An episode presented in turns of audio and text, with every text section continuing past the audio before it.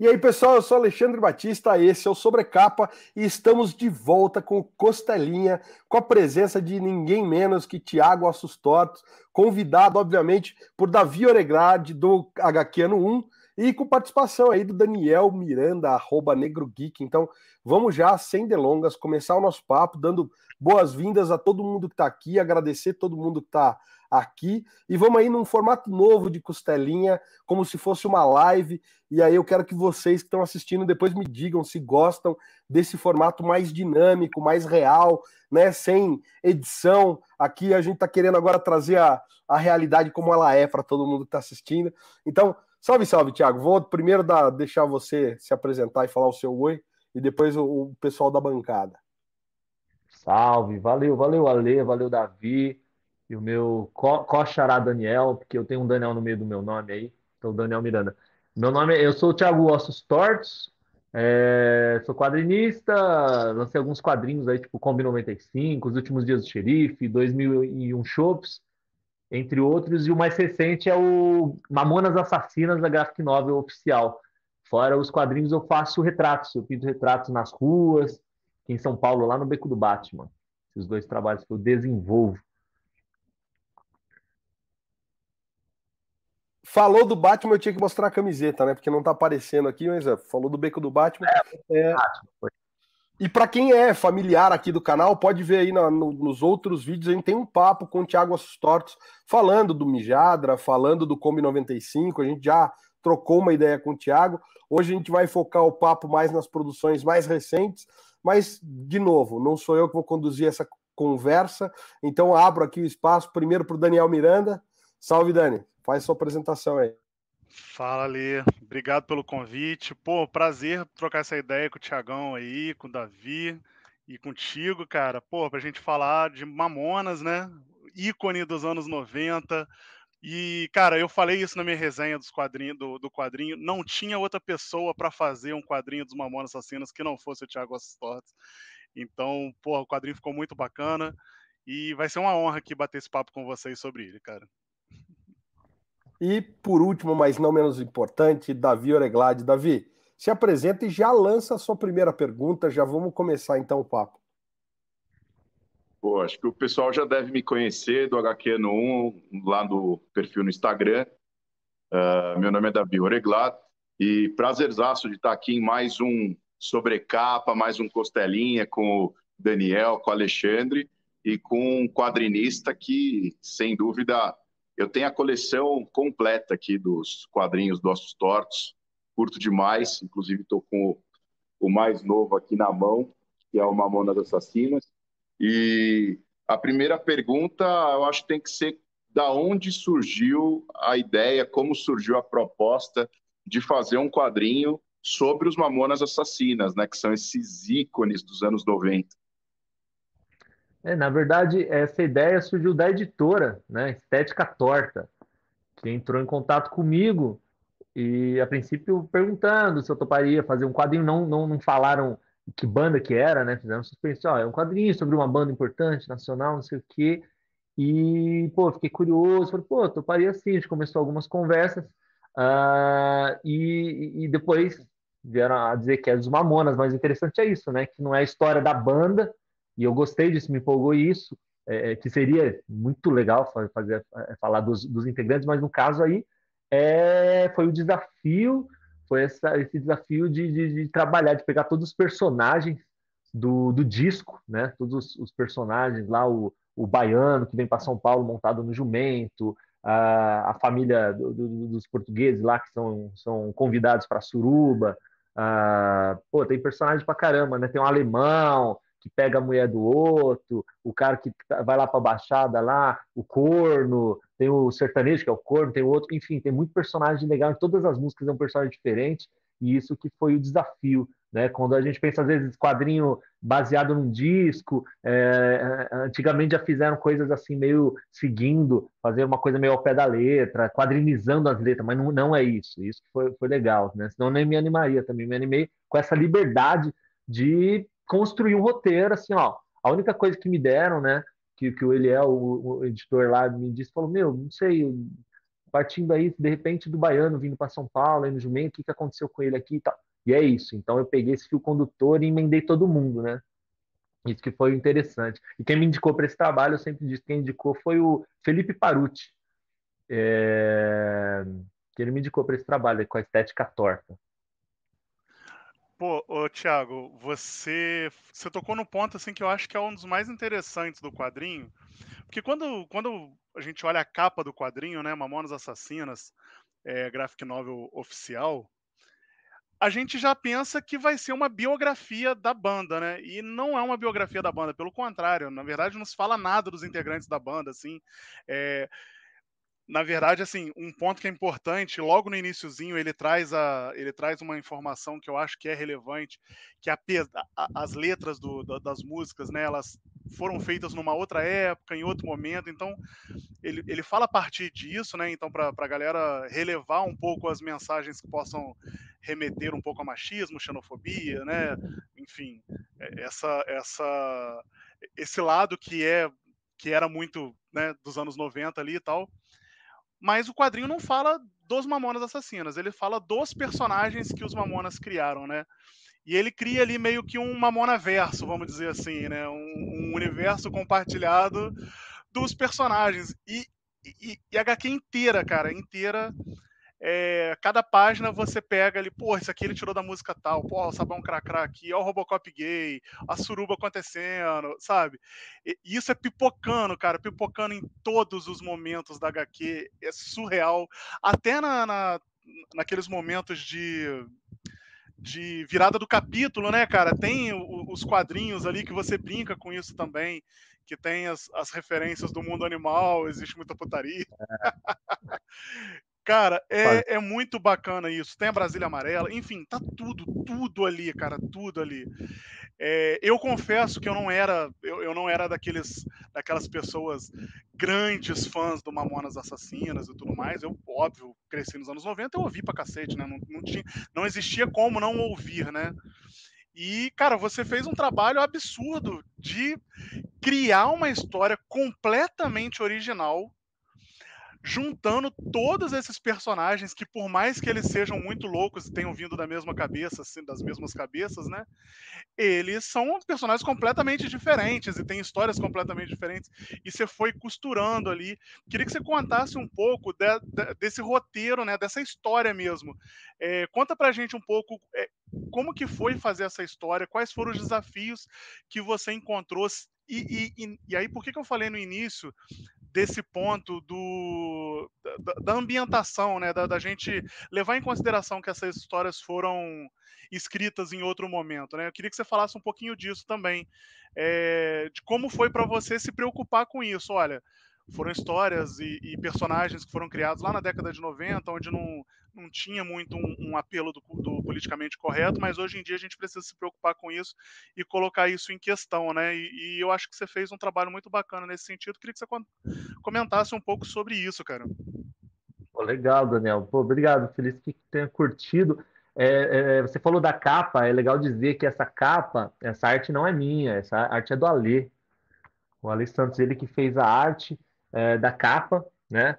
E aquele sintetizou de uma forma diferente do que está na história, porque quando a capa foi feita, foi feita, foi feita antes da, da de eu desenhar, né? A história. É, foi feita mesmo é, essa foi a ideia de, de, fazer de sintetizar o que será os Mamonas por isso que ele colocou aqui o, o, casal de portugueses aí tem o Robocop gay de uma forma diferente da que eu coloquei e tal tem um elefante voando o, o sabão cracrac embaixo o shopping lá atrás enfim, ele sintetizou isso muito bem. Eh, eh, foi uma escolha da editora, eu achei muito interessante, porque o meu trabalho realmente foi focado né, nesse desenvolvimento do, do, quadrinho, né? E como eu tive a liberdade e optei por fazer uh, uh, os personagens fugir um pouco, por exemplo, o Robocop gay, ele não, ele não uh, o meu, o da história, o que tem lá dentro, ele não tem a, a, a roupa do, do Robocop, igual do filme, né?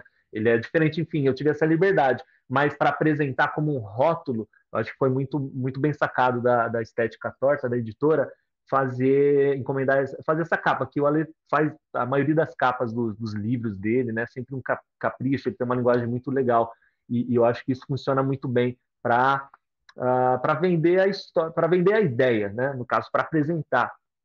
Então vale lembrar isso, né? Essa capa. E aí depois foi feita a, a, arte dentro, que foi que é uma arte diferente, que é a que eu fiz. Uh, eu, agora essa coisa dos personagens, realmente é outra época, né? Anos 90, 95, quando eles aconteceram, assim, uh, eu tinha 11 anos, né? E ah, eu gostava muito, era a idade ali, né? Eu ouvia, todo mundo ouvia, né? Era uma coisa muito forte ali de você, se não estivesse tocando na, na, na, festinha da, do seu quintal, tá rolando no vizinho, né? Era uma coisa, então, o vizinho tinha, passava o carro tocando e sei lá, meu pai ouvia, minha irmã mais nova, todo mundo, qualquer idade, assim, é impressionante, né? O poder assim que, que chegou isso.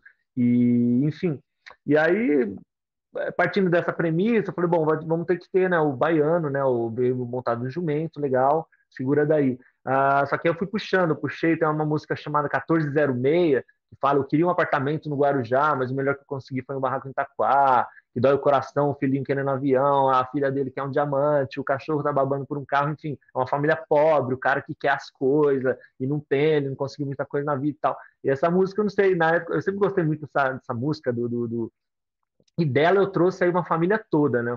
E, e, e, esse foi o processo, na verdade. Eu fui pegando, falei, beleza, são os personagens. Eu fui pegando música por música, deixei, puta, e eu fiquei ouvindo pra caramba. Mamãe eu ouvia todo dia, o dia inteiro, assim, deixava rolando, pegava meu sketch lá, esse cadernão aqui, esse tamanho aqui, eu ficava, e fiquei nessa de ficar rabiscando. Eu fiz uma lista tipo a 1406 e fiz uma, uma lista do que dentro dessa música o que, que dá para usar, né? Então tem a família, a família, beleza? Eles são pobres, são pobres, o cara tal e aí me veio uma coisa de não, de não botar todo mundo legalzão também, ter os anti-heróis e tal. E eu achei que esse cara, o pai de família, o chefe de família dessa família pobre e tal, ele ele ser um invejoso, cara, ele é negativo assim, ele não é um cara né? Nem, nem todo mundo aí é herói, então tem esse anti-herói, esse cara invejoso, que eu achei interessante ter um contraponto uh, com o baiano, né?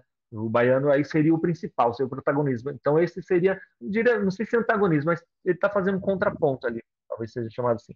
E aí eu fui listando, né? Umas listas mesmo, assim, literalmente, 1406. Aí tem aqui a família, consumismo, ela é consumista, a filha pode ser tranqueira, ah, e aí vou botar é, propagandas, porque lá no, no outro quadrinho que eu fiz, o Kombi 95, eu usei muito esse artifício de colocar telinha de TV. E aqui eu, eu, eu vi que pedia, Você coloca né? lá das facas guinso, né? Isso, é, exato, porque o 1406, para quem não sabe, não viu nos anos 90, é o disque que a gente é, fazia para a gente ligava, né, o número que a gente ligava para pedir esses produtos, né? Era 011 1406. Então, era todos esses produtos uh, que eles ficam, os americanos, invadindo aqui, assim, né? Faca Guinzo, a ceradeira, sei lá, o que, o Sonic 2000. Então, tem o Sonic 2000, o, o lance de ouvir bem, né? De botar no ouvido, o Rotoplex, o, o travesseiro que faz bem. Enfim, eram uns produtos assim que você tinha que ligar 01 1406. E essa foi a piada da música, né? 1406, é consumista e bravo, beleza. Então, meu processo de criação foi listinha, 1406, tem isso, isso, isso, vira-vira. O que, que eu vou usar dessa música? Tem que ter o casal português, vai ter que ter a suruba, blá, blá, blá, Pelados em Santos, Shopping Center, Jumento, blá, blá, blá, blá, blá. Uh, a Linda Mulher, uma personagem muito legal, sempre curti. Só agora, só depois de, de muito adulto, assim, que eu fui entender que ele tá cantando esse Mar Linda Mulher fazendo a voz do Belchior, né? Porque quando eu era criança eu nem sabia quem era Belchior. E ele faz, né? E é uma coisa do Belchior, nem sabia quem era. E, meu, e casa perfeita, um puta, puta humor legal. E, enfim, fui resumindo, o processo foi esse. Fui pescando, fui fazendo listinha de coisas que tinha que fazer. Depois disso, eu comecei a desenhar os personagens de um jeito solto, assim, tentando achar como seria a cara do alemão, como seria a cara do moleque, e aí eu vou nesse processo, fazer uma coisa em outra. Você falou do politicamente correto, é legal dizer, por exemplo, é, o principal, né, vai, o baiano vindo para São Paulo montado no jumento. Que é uma coisa, pô, se a gente pensar no politicamente correto, isso traz, é, é pode trazer um certo preconceito, estereótipo, é, é, é, estereótipo né? Uhum. Mas isso, a coisa do montado no jumento, eu mudei bastante personagem, eu vou dizer o quê, mas o uhum. montado no jumento mantive porque eu acho que é a piada da música, a piada visual mesmo da coisa, uhum. né? O carro estado literalmente no jumento. E tinha que ter o jumento, então eu mantive. Então, é, é, esse desafio dos personagens foi isso, foi de, de, de trazer o humor que, que, que, ele fazia acontecer ali na música, mas ao mesmo tempo é, tratando algumas coisas melhorando. O que, que eu fiz? Ele veio para São Paulo em um momento, beleza. Tem outra música, o Shop Saint, que fala do cara que é, é peão, né, pedreiro, que ele quer descer dos andames logo para ir assistir, para ir para o shopping que ele pirou, que ele não conhecia o shopping, e aí no shopping ele vai comer no McDonald's, ele vai ver o Van Damme e tal. Então, o, o, o, e esse não tinha um personagem, era só o pedreiro. Então, quem vai ser o pedreiro? Vai ser o baiano que veio para São Paulo. Porque, querendo ou não, era a observação, era a piada que o Dinho estava fazendo. O Dinho, enfim, a banda estava uhum. fazendo, né? Levantando essa, essa. mostrando esse Brasil. Ele tinha um local de fala, se for ver, porque, se eu não me engano, ele era baiano, nascido na Bahia. Posso estar falando besteira, mas eu acho que Uh, mas, de qualquer forma, era uma época que se podia brincar com isso. E é uma realidade nossa, né? Eu cresci no ABC Paulista, numa cidade chamada Mauá, do lado de Santo André. E, cara, minha infância inteira foi brincando de, de entrar nas construções, pular na construção, escalar na construção, porque é bairro, né? Era sempre crescendo, era sempre mato-mato, de repente, casa, casa construída. E, realmente, os pedreiros dali, um pessoal muitas vezes vindo do Nordeste, ou vindo de cidades do interior de São Paulo. E, enfim, é a realidade, essa era a brincadeira da música, mostrar essa popularidade, essa coisa engraçada do cara pobre que não conhece as coisas, e aí vai ver o shopping e tal. Beleza. Então, voltando ao baiano, transformei ele nesse cara que ele tá, ele vira o pedreiro, ele vai atrás aí de, ah, aquele vindo para São Paulo, montado no jumento. Isso. E aí então ele vem, vem para cá, ele vai descolar o trampo. Só que aí, para não piorar o personagem, tá, o cara já vem de lá montar no jumento. Aí eu pensei, puta, ele podia vir para cá e se tornar um cara foda, ter um outro trampo. Falei, não, mas é legal manter. É a realidade, né, do cara, uhum. dele ter vindo e trabalhar com obra. Só que eu fiz ele, quando ele chega, quem, quem leu, vocês vão lembrar, é, quando ele chega, ele não, ele chega e já é, já é contratado como braço direito do chefe, assim.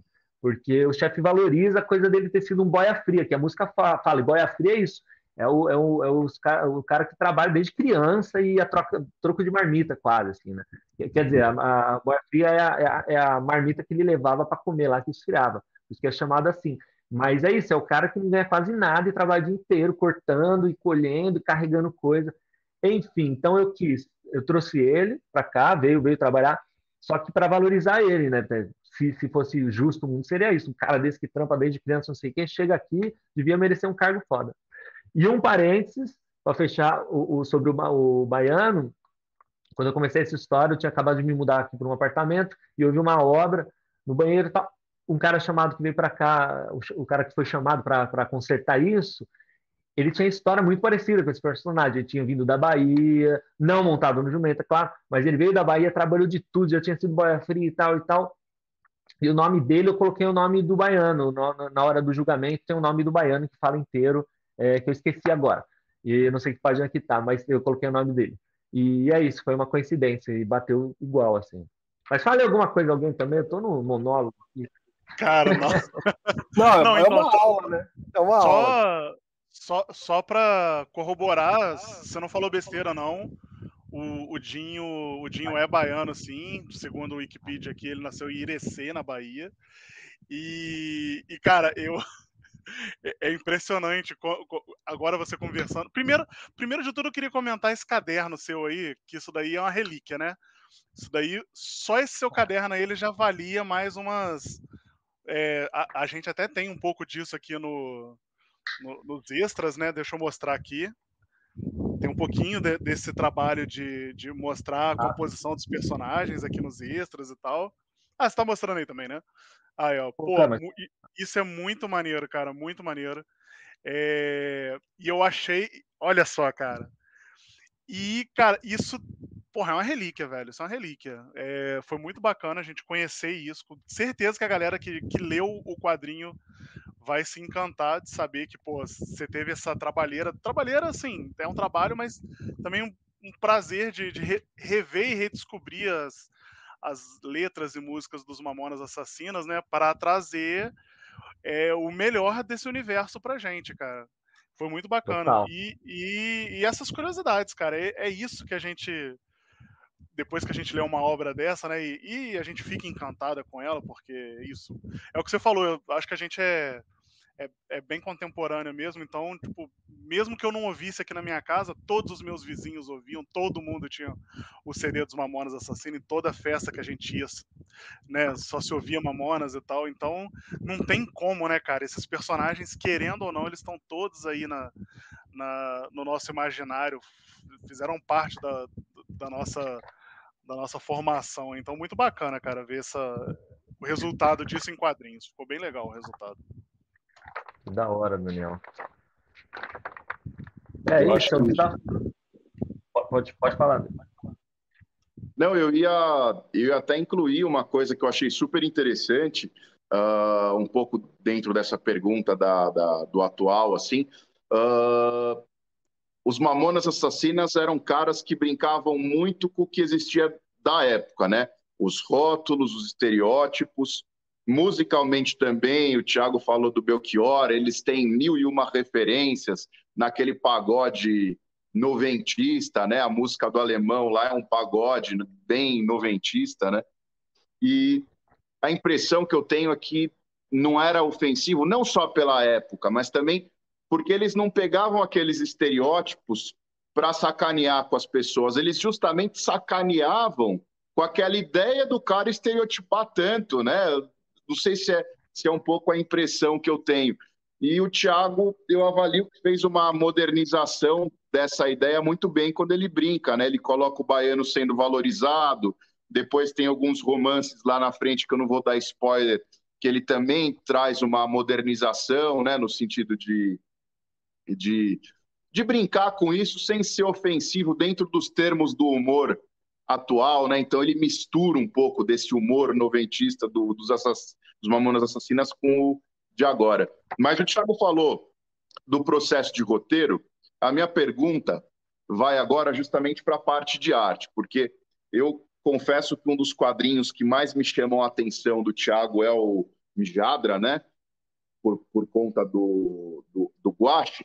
E aí a gente viu um caminho do, do Tiago digitalizando algum a arte dele, mas ainda inspirada no guache. Se eu estiver falando alguma bobagem, me corrija, Tiago. Então, por exemplo, o 2001 Shops, que foi foi também lançado em 2021, no ano passado, ele simula aquela arte aguache. E a pergunta é: é possível ver que é mais ou menos essa ideia que já virou uma característica muito bacana e que eu adoro na arte do Tortos, que é essa tinta uh, uh, sendo vazada né, para além das linhas pretas. Uh, e eu queria saber um pouco como é que foi o processo. Acho que o, o pincel talvez que tenha mudado em relação ao, ao 2001 Shops, que é o, a arte anterior. Como foi o processo na criação dessa arte? Qual foi a ideia por trás disso? da parte dos desenhos e das cores. Pô, legal, boa, boa pergunta, Davi. É, eu gosto de sempre experimentar, é, é, mudar, né? Fazer uma técnica diferente em cada trabalho uh, ah, para testar, para evoluir o trabalho de alguma forma, para não ser a mesma coisa. Eu não conseguiria fazer o mesmo bonequinho, o mesmo estilo de, de, de, traço, assim. Então, lógico que tem a personalidade ali, vai ter, né? Mas pelo menos na finalização eu acho isso importante explorar, sempre mudar. Eu gosto disso em, em, em bandas que, que, vão evoluindo o trabalho, que vão mudando. Eu gosto de, assim, sei lá, diretor de cinema, enfim, coisas que eu consumo que eu gosto de ver essa evolução. O cara tá mudando a vida e vai mudando também o trabalho. É... Você não falou bobagem, não. A coisa da pintura, realmente, é, mesmo sem, sem eu querer, mesmo se eu não quisesse, assim, né? Pelo fato de eu pintar a guache, pintar a mão, e eu faço isso toda semana, é, é, a maior, maior parte dos dias da semana, eu tô, se eu não estou pintando em casa, eu estou pintando na rua, todo final de semana, sábado, domingo. E, e, essa coisa me trouxe uma, uma consciência, uma visão de pintura que, que, que, é difícil não aplicar aqui, né? Eu não conseguiria, eu conseguiria se precisasse, mas de voltar e fazer o que eu, da forma que eu coloriria, não era nem, eu nem pintava no, no Photoshop, eu coloria, né? Lá, muito tempo atrás, mais de 10 anos atrás, nos quadrinhos que eu fazia colorido.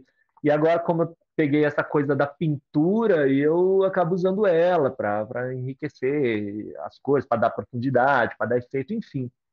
E, e, eu gosto dessa liberdade, né? Eu sempre faço quadro independente. Essa foi uma encomenda, mas com, com, com, a graça assim do universo é uma encomenda com essa liberdade, né? E paralelo a isso, nas entradas de capítulo eu, eu, eu boto pinturas mesmo, a guache e aqui na guarda, aqui quando você abre, que tem um show dos Mamonas e tem uma pintura de cada um deles, como uma homenagem que eles tinham que estar nesse livro de alguma forma, né? Mas então, e aí cada um vou testando de uma forma. O xerife foi na canetinha, uh, e aí o Mijadra pirei cabeção, nem, nunca tinha pintado quadrinho na mão, fiz o mijado inteiro pintado na mão, e por causa disso é, eu, eu, eu, eu consegui uma, eu senti uma segurança com o trabalho de, guache que me fez ir para rua pintar as pessoas, e é o meu, meu principal trabalho hoje, porque eu fiz o mijadra na cara de pau, e aí aquilo me evoluiu, fazendo duas páginas por dia, aquilo, puf. Então, e por isso que vale a pena sair da zona de conforto, né? Aí depois do 2000 shops, para eu não ficar nessa de, ah, que agora eu pinto, eu só faço no, na mão, o 2000 Shops é 100%, digital na canetinha ali do, do da Cintiq, e só que a texturinha, a, a, textura de cor do 2000 Shops é a mesma do Kombi 95. É um pincelzinho, uma textura bem legal. Usei no Kombi, usei no 2001, e aí depois de 2001 veio o Mamonas. Aí o Mamonas, puta, como eu vou fazer agora? É, bom, tem prazo, eu não vou pirar de fazer na mão, porque o na mão, por exemplo, mijado, eu gosto muito, mas eu sei que para alguns pode não ser tão comercial, né? O Mijadra, por exemplo, ele é experimentalzão, ele é uma coisa meio, como fala também da MTV, é uma coisa meio animação underground da MTV, assim. Enfim, e aí, pô, Mamonas, tal, fazer um negócio, é, é, não, vou, não vou arriscar dessa forma, então, o que, que eu vou fazer? Pincel igual Kombi? Não, pincel não. Pô, canetinha, canetinha igual o, o xerife, né? E aí, então, as, as páginas assim eu finalizei, só que aí eu misturei, eu fiz finalizei com canetinha, igual o xerife, só que usando pincel para fazer umas massinhas de, de, de, preto e uns degradezinhos. É, então, quer dizer, você vai somando, você faz um trampo, você faz o outro, tipo na perninha dele aqui, aqui, isso. Tem essa passagem de luz para o preto, e aí eu já entro com pincel para dar pezinho, enfim. Então eu fiz ele preto e branco, deixei ele tudo na mão. Voltei a fazer na mão, foi estranho no começo, porque fazia muito tempo que eu não desenhava com lápis, com lapiseira, lápis, que seja, ou canetinha. Eu estou no pincel há muito tempo. E quando eu faço retrato das pessoas na rua, é pincel e, e eu não rabisco antes. Hoje em dia, pego o craft, pego, molho a tinta e vou pintando a pessoa. Então, voltar a linha, no começo foi, foi, foi meio engessado, assim, depois desencavalou. Eu fiz as, as primeiras, é, umas duas páginas, as primeiras, assim, eu fiz algumas vezes até achar o tom, assim, né? Mas, enfim, então eu voltei para isso. E, e, e, essa coisa do papel, é, o desafio também é, é, você não sujar tanto o papel, né? Você.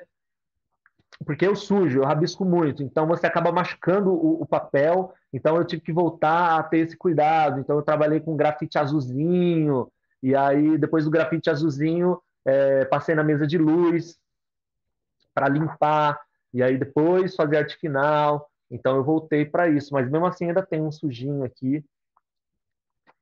E essa foi a brincadeira, esse foi o desafio. Agora na parte de cor, é, eu usava sempre um mesmo pincel, né? Para quem usa Photoshop e tal, tem lá os brushes.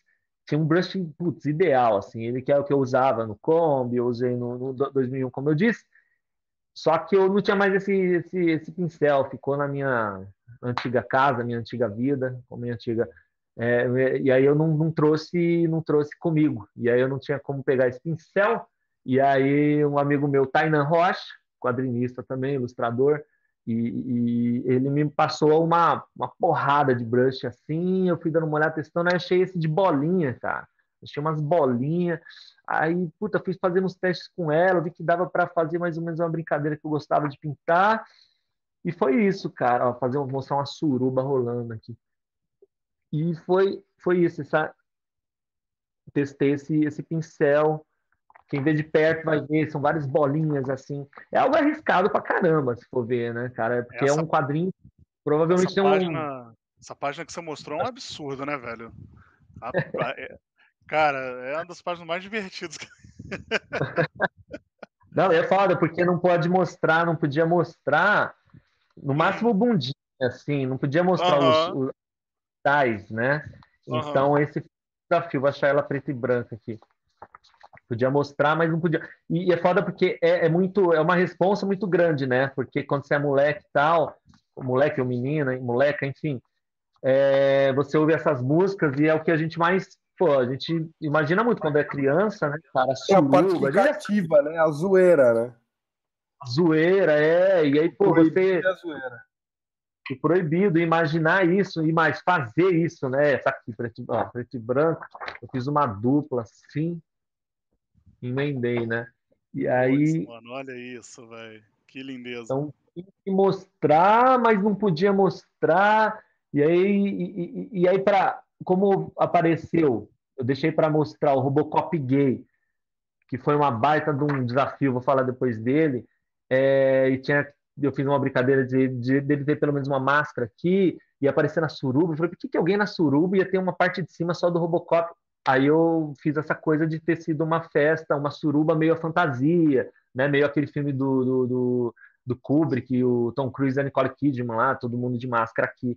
E aí tem um porquê na história, porque o alemão é um filho da puta, ele come, ele é um talarico, ele pega a mulher de todo mundo, ele é dono da empresa Sabão Cracrá, e ele está fazendo um teste de um sabão novo aí, que é meio afrodisíaco, e para isso ele manda convite para todo mundo que ele conhece da cidade para fazer essa grande suruba. Então eu tive que explicar por que, que rolou a suruba, eu tive que, né, você tem que dar um porquê, quem que está fazendo essa suruba, como assim uma suruba aberta assim, né? Porque na música é uma coisa, te convidaram para suruba, é igual samba do Arnés, convidaram para samba do Arnés, mas na real, como que traria isso para a real, né? Mas é isso, então eu pude desenhar uma surubinha, mas não, não mostrar muita coisa. E aí aqui, também trazendo para os dias de hoje, tem, tem, tem, tem uh, carícias homoafetivas, é, heteroafetivas é, e tudo mais, né? E, enfim, e tons de pele, botei todo mundo possível aqui. Não sei se tem albino, talvez tenha albino, mas enfim, todo mundo que a gente consegue lembrar, a gente põe.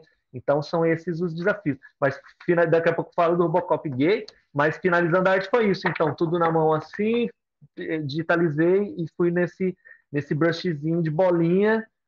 E, pô, é isso, é um, é um risco, né? A gente sempre arrisca, mas a, a qualidade de impressão e, e, é, a impressão tem que ser boa, né? Porque a cor que a gente vê no monitor, se a gráfica não for boa, não vai, não vai ser a mesma que vamos ver no papel. E eles acertaram aqui, saiu exatamente o que estava no, no monitor. Cara, maneiríssimo. Eu quero só aproveitar rapidinho para fazer um comentário, porque eu acho que tem muito disso, né? O Kombi 95 mostra, é, eu acho que esse essa versatilidade sua, Thiago, de pegar uma coisa que está ali e transformar numa outra coisa que é a tua história em quadrinho. É, o que me impressionou muito no Come 95, a gente já falou disso no outro papo, mas é porque você não tem uma história, por mais que você tenha feito a, a capa inspirada no Duke do Green Day, não é uma história de uma coisa em específico, por mais que siga a linha dos, dos, dos, palhaços da Kombi branca que sequestravam crianças e tal, e essa, esse seu fio condutor, como aí no, no Mamonas você tem né, o baiano chegando de jumento em, em São Paulo, é, todo o resto que vem de apêndice ali, ou de surpresinha, easter egg, como os, os caras curtem falar, é, eles são, na verdade, o grande elemento motriz da história, né? Você está fazendo ali um panorama do que foi a década de 90, 1995 em específico, é, mas sem precisar pegar uma história famosa da época só. Então você tem ali o Deep Link, você tem, tem coisas ali meio anacrônicas que era final dos anos 80, mas no final da, das contas todo mundo que viveu aquele período reconhece isso. E, e o Mamonas é bem, é, é bem essa esse espírito seu, sabe? De bater as coisas num liquidificador que é a tua cabeça e devolver para a gente uma história que todo mundo que ouvia Mamonas, que curte Mamonas ou que conhece as histórias do Mamonas, vai reconhecer os elementos ali, ainda que seja uma história que o Tiago pensou, né, que o Ossos Tortos criou ali. Então, eu, de novo, estou falando tudo isso porque eu acho que entra muito em sintonia com o que foi Mamonas Assassinas. E, e de novo, não estou querendo tomar o espaço do convidado, mas é que eu acho que é importante contextualizar principalmente para a molecada mais nova que não viveu o fenômeno Mamonas, né? Foi uma coisa muito meteórica, que é aquilo que está todo mundo falando no, no, papo hoje, que se você não ouvia, o vizinho estava ouvindo, se você ligava o rádio, estava tocando incessantemente, você ligava a televisão, estava no Faustão, no Gugu, em tudo quanto era lugar, os caras estavam aparecendo, tinha show na tua cidade, semana seguinte estava na cidade vizinha, e era o cara, os caras estavam pipocando em tudo quanto era lugar, tanto que foi por isso que eles morreram, né? Agenda de shows louca e fazendo bate e é. volta em, táxi aéreo com jatinho alugado, com. Então, enfim. Só que a, a, o grande mérito do, do, do Dinho e da, da turma toda, o Bento, cara, era eles tinham uma banda, para quem não, de novo, para quem não conhece, então, para a galera da minha idade, acho que isso daí é, é, mais do que batido. Eles tinham uma banda, a Utopia, que era uma banda séria de rock and roll. Os caras eram fãs do Dream Theater, tiravam cover do Dream Theater. Então, assim, eles eram instrumentistas de altíssimo nível, os caras tocavam muito bem, cara. Eles tocavam bem pra caramba. Então, quando eles na, na, nos ensaios começavam a fazer sei lá, sessão zoeirinha, já estão de saco cheio de, de ensaiar, eles começavam a fazer zoeirinha, e nisso que ele falou, ah, da onde nasceu o Vira-Vira? Nasceu de uma zoeira do Dinho tirando sarro com o samba do Ernesto, só que daí, em vez de ser convidado para um samba, vamos cantar um, um vira, né, em um ritmo de vira, e você não foi convidado para um samba, você foi convidado para uma suruba, e aí seria o português cantando um vira, e você vê a loucura do cara, é, nesse sentido, como é o, a, o do Thiago fazendo as HQs, porque ele se apropria da realidade dele quando ele vai no Shop Centers falar do baiano que está no andaime e vai ver o Van Damme, então ele fala, cara, de é, internacionalização do país, essa coisa da, sabe, da globalização, então a cultura americana chegando, o 1406 era isso, Polishop vendendo tudo que você não precisa, mas de repente como da, da manchete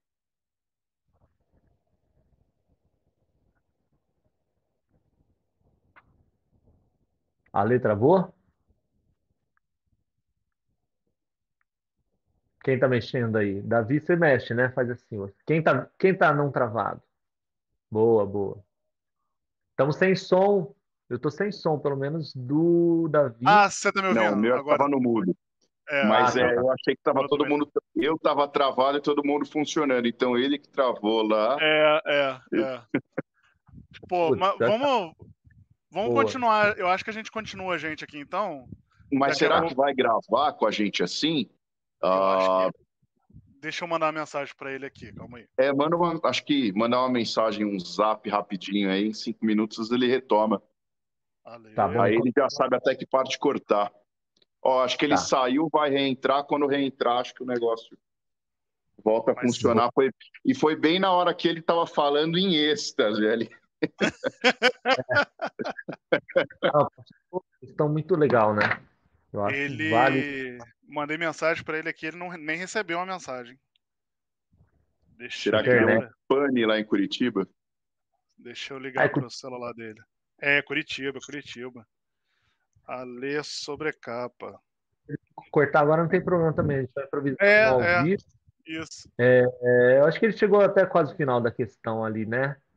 Tava falando de, de, de Bombados Mamones e como ele se aprota. Ele tava falando da interna, é, do 1406, dessa coisa de, da visão do Dinho sobre o que estava acontecendo no país, né? Tinha essa coisa. E, e, essa identificação. E como isso é interessante, né? Como isso contextualiza mesmo a época deles, né? E o Brasil da época.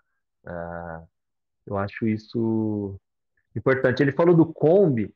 Uh, no Kombi eu aprendi muito isso, porque como o Kombi foi propositalmente, assim, foi, é, a intenção era realmente uma viagem aos anos 90, só que com o fio condutor da história lá do grupo de meninos, é, que foi atrás, estavam indo atrás da lenda do palhaço, da, da Kombi do palhaço, esse é o fio condutor, e já aí tinha muita coisa autobiográfica, na verdade o bairro que se passa a história, o bairro onde eu morei, no Guapituba, em Mauá, um dos meninos aí, o Gelinho, o de azul, seria é, é em grande parte eu, com aquela idade, né?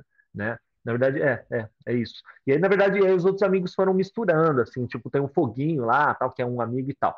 Mas o foco não é o, o Kombi. O Kombi, eu tô dizendo que eu aprendi isso. Eu trouxe, aí já já estava trazendo, porque foi a primeira história longa mesmo, né? Eu fiz é, tirinhas por mais de 10 anos, fazia para média e tal. Saiu um, um, álbum e depois de, de, de, tirinha todo dia assim me, me cansou e eu queria há muito tempo já fazer história longa. Testei uns zines assim de história muda, só que com a história muda não pegava muito, não conversava muito com a pessoa de identificação, porque era uma leitura muito rápida, funcionava mais como parece um trailerzinho de alguma coisa, falava, ah, bonitinho.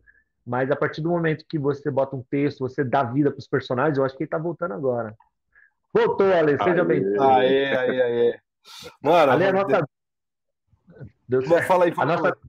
Esse, esse, é, é, enquanto você saiu, a gente continuou sendo gravado, assim. Ou você quer continuar daqui? Não, bom demais. Vamos embora, vamos embora. É, eu, eu tive um problema técnico aqui que a, puxaram o fio da minha internet ali fora. Então estou no 4G. Se der outro problema, vamos seguir. É, eu só, só vou finalizar o que eu estava comentando, que é isso. Eu acho que foi uma coisa muito meteórica do, do, dos Mamonas, né? Mas que tinham, como, como vocês falaram, tinha certos lugares de fala que nunca ninguém parou para analisar a fundo, porque não chegou nesse momento de contexto histórico, né? essa, é, a, a, a, essa realidade woke, como dizem os americanos e tal, é, da gente tomar consciência para certas coisas, eu sinto muito como se o Dinho tivesse de fato, sabe, fazendo certas críticas através do humor que a gente nunca pegou, porque assim a genialidade do cara era tanta que ele põe naquela, eu não vou lembrar o nome agora, acho que é Boys Don't Cry, não, é a Débil Metal. Não, é Boys Don't Cry mesmo. Pô, o cara ele, ele bota Tom Sawyer do Rush, ele toca música do Dream Theater, tem música do Metallica, que eles puxam os riffs e fazem referências sonoras para música e até é. para crítica do que eles estão falando na letra. Então você fala assim, não era simplesmente o besterol pelo besterol. Sim, é quase sim. como os quadrinhos do Marcati, que você tem aquele humor pueril, juvenil, escatológico, e o Mamonas tinha um monte disso, mas tem aquela coisa da crítica social, dos costumes, quer dizer, pô, o cara tá levando a namorada pra praia, o carro quebra porque ele é um ferrado que não tem dinheiro, aí passa um cara num carro conversível, alemãozão, e a mina vai embora com o cara. E quem nunca é. viveu é. uma situação parecida de falar assim, pô, a menina tava comigo por mim ou porque ela tava com interesse em alguma coisa? Pô, sabe, tipo, crítica de uma série de coisas, de novo, tem o componente de machismo, tem o componente de, de um certo racismo, mas eu acho que assim não dá para deixar o contexto histórico de, de fora. E de novo, parabéns ao Thiago por conta dessa salada que tu faz aí, que eu acho que funciona demais, assim. E é a melhor forma de abordar esse tipo de material, sabe? E, e sabe, legal.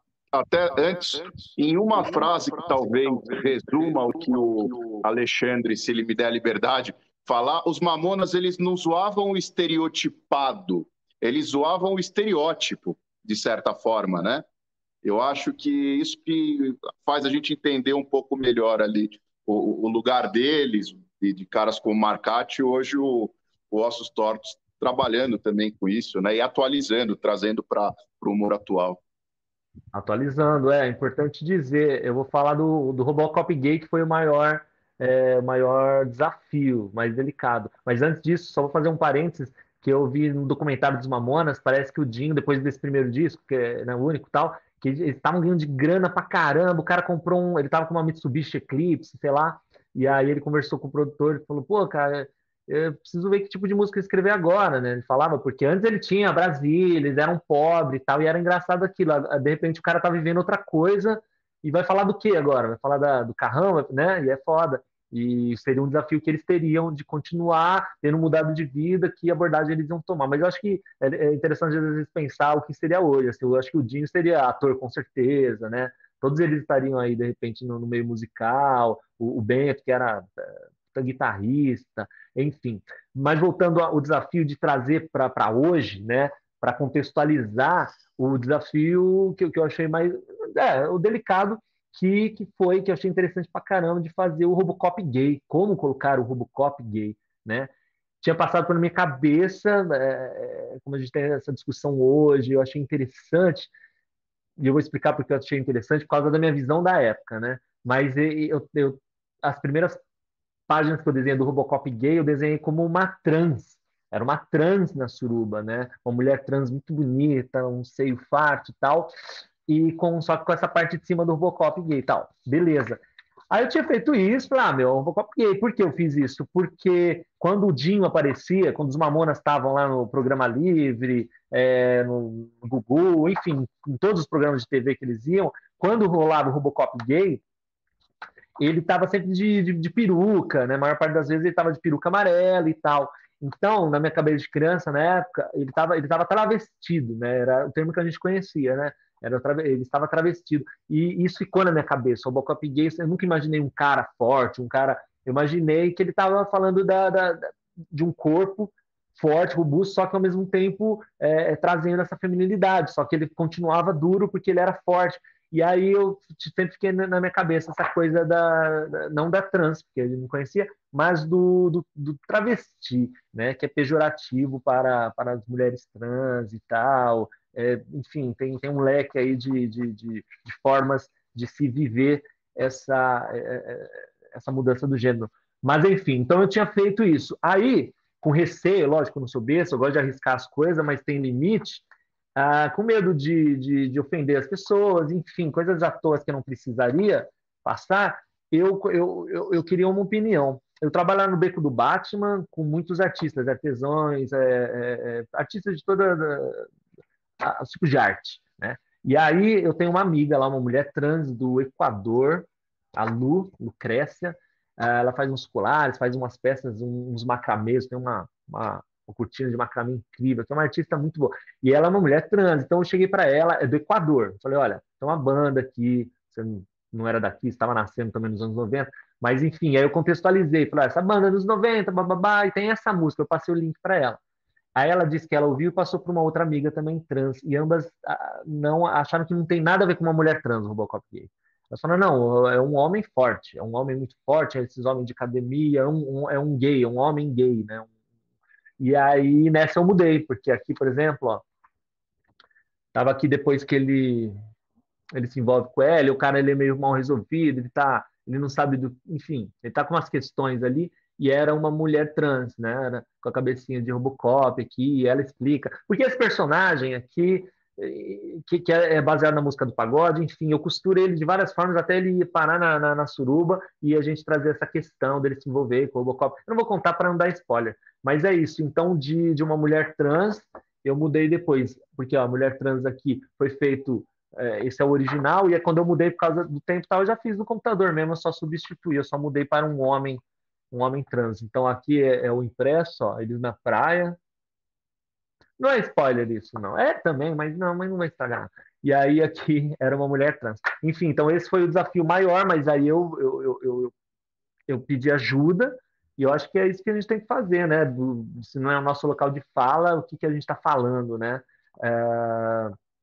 Então, esse foi um dos desafios maiores, eu acho, para trazer para o tema atual. Mas o, o que vale lembrar para fechar sobre essa música é que a música em si, a princípio, você pode começar a ouvir ali no começo, achar que ele está sendo preconceituoso, é, mas ali, quando acelera a música, você vê que não, que aí eles ganham nessa, porque o refrão no final é um, algo do tipo abra sua mente, gay também é gente, baiano fala gente, come vatapá, e aí ele faz o estereótipo, né? Você pode ser gótico, é, ser punk skinhead, gaúcho, Mohamed, enfim. Mas, meu, abra sua mente, gay também é gente, aí eu acho que eles já se, se é, se saíram bem, né? Consertaram a música aí. Porque não era a intenção zoar isso também, era para falar disso, para fazer essa brincadeira. Então, acho que na, na época era uma forma, parece que o público mesmo, na época até, até então era chamado só LGBT, né? Hoje a gente tem extensão maior, mas naquela época o LGBT, ele não. A, a, a, pelo menos pelo que eu li e pesquisei, não pelo que eu lembro, que eu era criança, eu não lembro muitas coisas, mas era um público que curtia, assim, que curtia, achava engraçado, era uma brincadeira, né? Mas, enfim, é isso. Eu acho que. É... é ah, tá. E aí falou do, do, do Kombi e tal. No Kombi eu aprendi a botar muitos elementos, né? E eu vi que isso tem uma conversa com o leitor e você já ganha nessa identificação e, e é muito legal. Nos Mamonas tem, mas ele, por um lado, ele funciona para quem nunca ouviu. É uma história que funciona. E aí, de repente, é legal para o jovem que nunca ouviu, não conhece Mamonas, ele vai ler isso, vai achar engraçada a história ou não, enfim, vai achar, vai, vai entender uma história inteira e aí ele pode, pode rolar essa intenção, né? Que rola um interesse para ele descobrir a discografia e ouvindo ele sacar, aí ele fazer conexão. Mas fiz de uma forma que funcione sem ter, conhecer, e para quem conhece, aí é cheio de, de, de, coisinha, né? Não tão explícito como, como era no Kombi, de colocar tela, propaganda, tem um pouco, mas é, é ali, é nos personagens e tal. Então, acho que isso é, é, é vale para os dois públicos, assim, para quem conhece para quem não conhece.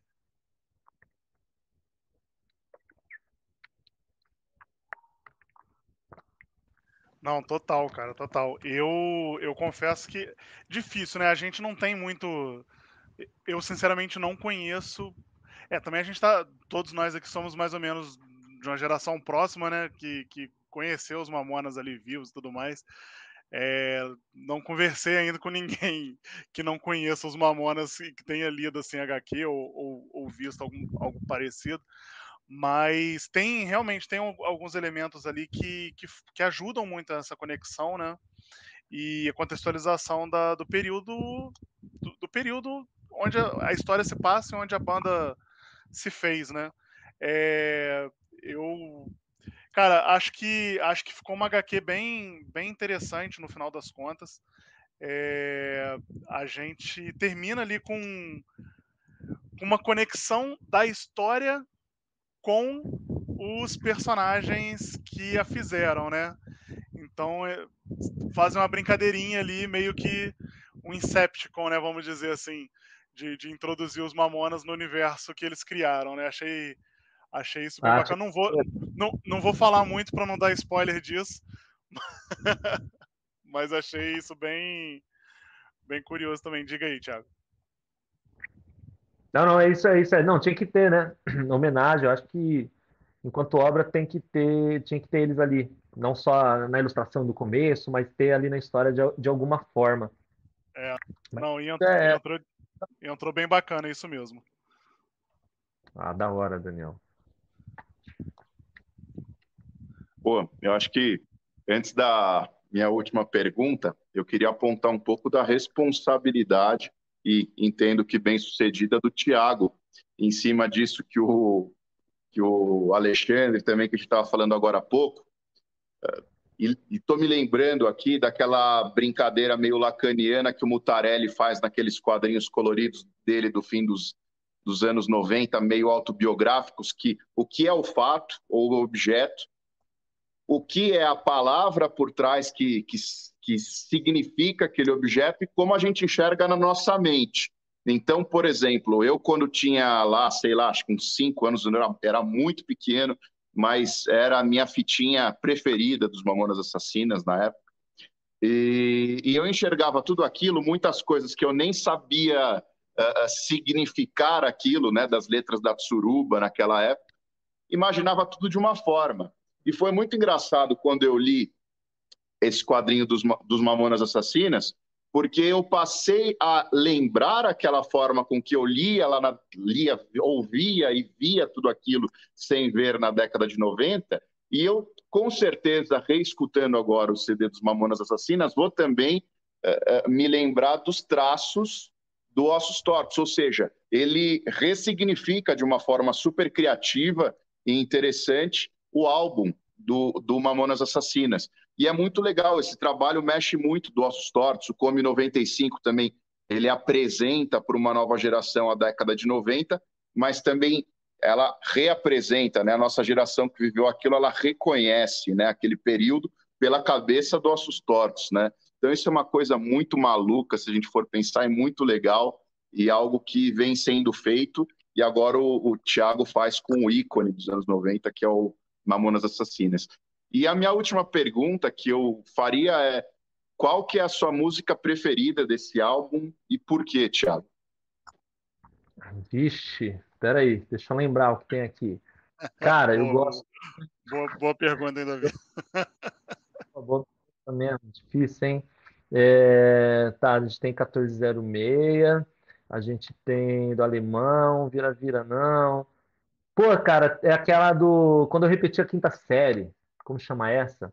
Quando eu repetia a quinta série, tirava é, Cabeça de Bagre 2, eu acho que chama. Cabeça de Bagre 2, quando eu repetia a quinta série. Porque eu tava na quinta série, cara, eu acho que marcou muito por causa disso. Eu, ele tava cantando uma memória dele, só que eu tava exatamente na idade que ele tava cantando, né? E era a época também que eu tava começando a ficar rebelde pra caramba, assim. Então essa é legal, é uma música meio é, idiota no bom sentido, idiota do tipo de exaltar os, idiotas, que na época não eram idiotas, é, os meninos, os, os bagunceiros, sabe? Porque o, não é que repetiu que é burro, é, é repetiu porque é, é, é rebelde, é de, é de, ser rebelde. E é uma época que tinha fundão, essa... né? É, a galera do fundão, tinha uma coisa do tipo daquele filme O Quanto Mais Idiota Melhor, né, que saiu aqui com esse nome, que também são dois, meu, roqueiros, assim, que não quer saber de nada. Tem o Cabeças de Bagre, tem um filme Cabeças de Bagre, Cabeças de Vento, Brandon Fraser, Steve Buscemi, é, todos eles de roqueiro, assim, muito foda esse filme. E, e é isso, era uma essa era a época do rock, assim, dos Cabeças de Vento. Então essa música eu acho que que é legal, que, que marcou bem. Mas é muito legal isso que você falou do, do link que faz, né? Uma responsabilidade, porque é igual um cara é, é, é que, que, faz um filme, né? Que vai filmar, sei lá, vai filmar o Faroeste Caboclo, como foi feito. É um filme fudido do, cara, do Faroeste Caboclo, eu não sei de quem que é, mas é fudido, achei muito bom. E, e, essa é isso, da gente assistir e falar, puta, eu não tinha imaginado ele assim, mas ficou legal assim, ou não. falei, não, ele devia ser de outro jeito. Então tem essa conversa interna, né, da nossa, do filminho que passou na nossa cabeça e do que estão trazendo. E, e, é uma puta responsabilidade, né? É, se, eu, se eu tivesse dinheiro, cara, se fosse rico, eu, eu amo quadrinho, mas se fosse rico eu ia fazer filme, óbvio, filme. É, mas o quadrinho é uma forma de realizar isso de alguma forma, assim, de uma forma mais independente, né? Tanto em grana, mas como em, em produção de outras pessoas, né? Porque o cinema, cara, você precisa da eliminação do áudio do ator, blá, blá, blá, blá, blá. Pô, quadrinho você tem essa, esse romantismo, lógico que alcança menos pessoas, mas, pô, mas é legal. E, e para fechar, eu, eu, o que eu tenho descoberto fazendo quadrinhos nesses últimos anos, assim, sempre. Uh, todo ano, assim, desde 2016 tem saído todo, todo, ano faço um, que é eu tenho descoberto essa que não é cinema. Na minha cabeça, quando eu imaginava uma história em quadrinho, eu imaginava como uma como se fosse um, um, um filme, as cenas e tal. Mas o leitor de quadrinho não conversa com o quadrinho como o, o, o leitor, como o espectador está conversando, não no sentido literal mas é outra forma, outra dinâmica entre quem está assistindo um audiovisual de quem está lendo. O que o, o assistindo audiovisual você é mais passivo, assim, eu acho que você recebe aquilo, né? Imagem, som, estímulos e você aceita. O quadrinho ele traz alguns códigos assim para você. Ele traz o personagem, ele traz um negocinho e a pessoa soma naquilo. É, eu comparo muito com é igual um jogos de tabuleiro mesmo, que você tem as pecinhas, e às vezes as pecinhas não é realista, não é nada, é, sei lá, um triângulo. Ó, os triângulos são os bonequinhos, o, o, quadrado aqui é o barquinho. Então, é... deixa eu desligar meu fone aqui, que ele apitou, ele vai acabar daqui a pouco. Mas o. Então tem essa troca, e eu descobri, é isso, quadrinho, eu não preciso mastigar tudo, eu não preciso desenhar tudo, eu coloco uma ou outra coisinha, tipo dois mil chopos, eu boto lá que, que a história real, tal, que eu trabalhava na locadora, tal, e eu continuo a história. E muita gente pegou a locadora e falou: caralho, eu lembrei do meu tempo de locadora, puta dora. E aí entrou, no, é, abriu, assim, abriu espaço para a pessoa aceitar aquela história, porque se identificou. Então, o quadrinho tem esses códigos, assim, não é, não é audiovisual. Isso é, é muito libertador, muito bom, assim, não precisa botar todas as cenas, mastigar tudo, você coloca e a pessoa soma, assim. Isso, eu isso aprendi, isso foi legal. Tô ouvindo ainda, Cara, podem pode... finalizar. Maneiríssimo, Thiago. Eu só ia fazer um comentário de novo, tô voltando para o Mamonas. Se vocês não perceberam, Mamonas para mim é uma das melhores bandas que eu já tive a honra de escutar na minha vida. E tô comparando com todas as outras que eu realmente idolatro e reverencio, de Queen a Led Zeppelin, a Beatles e todo o resto. É... Porque Cabeça de Bacre 2, cara, mostra mais uma vez o quanto os caras não estavam nessa só pela zoeira, né?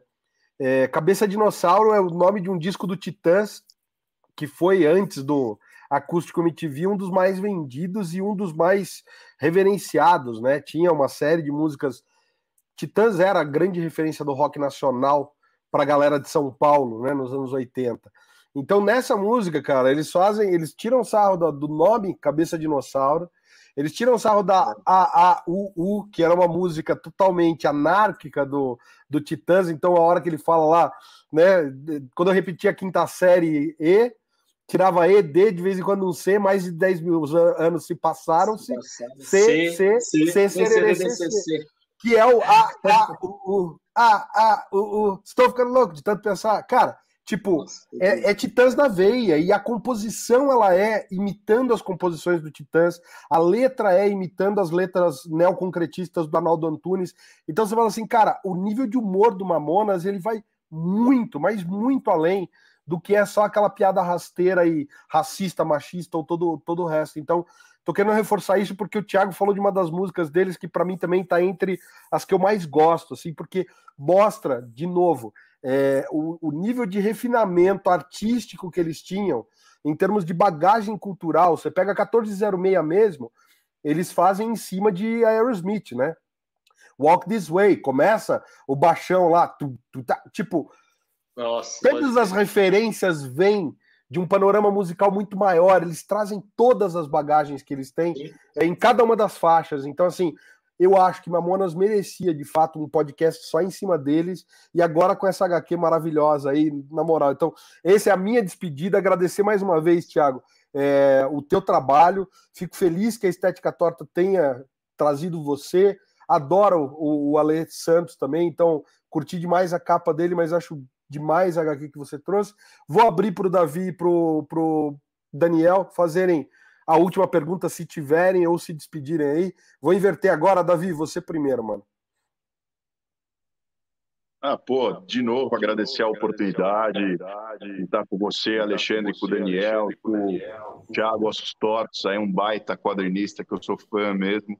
Uh, e acho que a última pergunta minha, pelo menos eu falei que era anterior, mas vou fazer mais uma. O que, que vem por aí agora de trabalho na área do, dos quadrinhos? Para dar uma pitada aí de ansiedade para a galera. Vixe. É, esse não, esse eu não vou fazer. Tem um quadrinho novo que eu estou começando a mexer na cabeça. Eu fico muito tempo na cabeça, na cabeça, fico com ele até sentar e começar a fazer, porque eu não escrevo o roteiro, né? Eu vou eu vou desenhando já o roteiro pequenininho, vou anotando listinhas, é uma parada comigo mesmo, então ele é mais livre.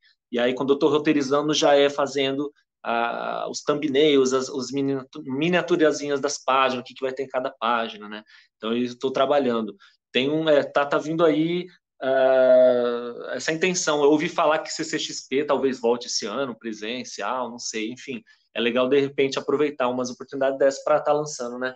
Para tá lançando, para lançar. O, e outra coisa é os últimos dias do xerife, que, que putz, é, ainda bem, muita gente pede, né? Eu só fiz 500 exemplares, ele ganhou o HQ Mix e tal, e ele, meu, é muito pedido, assim, então eu tô com a intenção de fazer uma segunda tiragem dele. Essa segunda tiragem pelo Catarse, sempre utilizo o Catarse, então eu acho que vou fazer por lá, tô vendo exatamente como eu vou fazer, mas é isso, eu quero trazer o xerife ao, ao mundo para as pessoas que ainda não, não puderam pegar esse material. Então o xerife está vindo aí e um quadrinho aí que eu estou pensando ainda qual vai ser, tem umas ideias no ar aí, não sei qual a linha que vai tomar, se é uma coisa mais autobiográfica, se é uma história nada a ver, vamos ver, mas isso me motiva muito, eu gosto de fazer quadrinho é, pra caralho, então vamos fazendo, né, nos nossos tempos livres. Bom demais. Dani, tá contigo então agora. Bom, eu quero de novo agradecer pelo papo, pela oportunidade. É, da última vez que eu fui em São Paulo, eu visitei lá as comic shops todas, né? Eu queria fazer esse tour lá, mas é um lugar que eu falei assim, fora as comic shops e tal, cara, um lugar que eu preciso ir é no Beco do Batman. Fazer um retrato com o Thiago Ossos Tortes é, na, na, moral, assim, na minha cabeça de sou de fora do, do de São Paulo, né?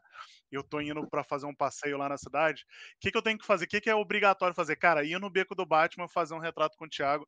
Então, eu fiz esse retrato ah, lindo aqui, que inclusive mesmo a camisa Obrigado. aqui, ó. Porra, foi maneiro pra caralho. O dia que eu cheguei com isso daqui em casa, levei no trabalho pra galera ver. Pô, foi loucura. A galera viajou, ficou muito maneiro mesmo. É, o Thiago é uma pessoa incrível, muito gente boa, muita gente boa mesmo. É, cinco minutos do lado dele, você já sente da família, assim, sabe? É, é, um cara muito, muito bacana. E, igual o Davi, assim, eu não sei, cara, eu acho que eu disputo com ele a posição de fã número um do Thiago. Mas o Davi, eu acho que ele leva porque ele pegou o, o, o Xerifes, né, Davi? Você leu o Xerifes, né? Porra, aí, viu? Só ganhou de mim, velho.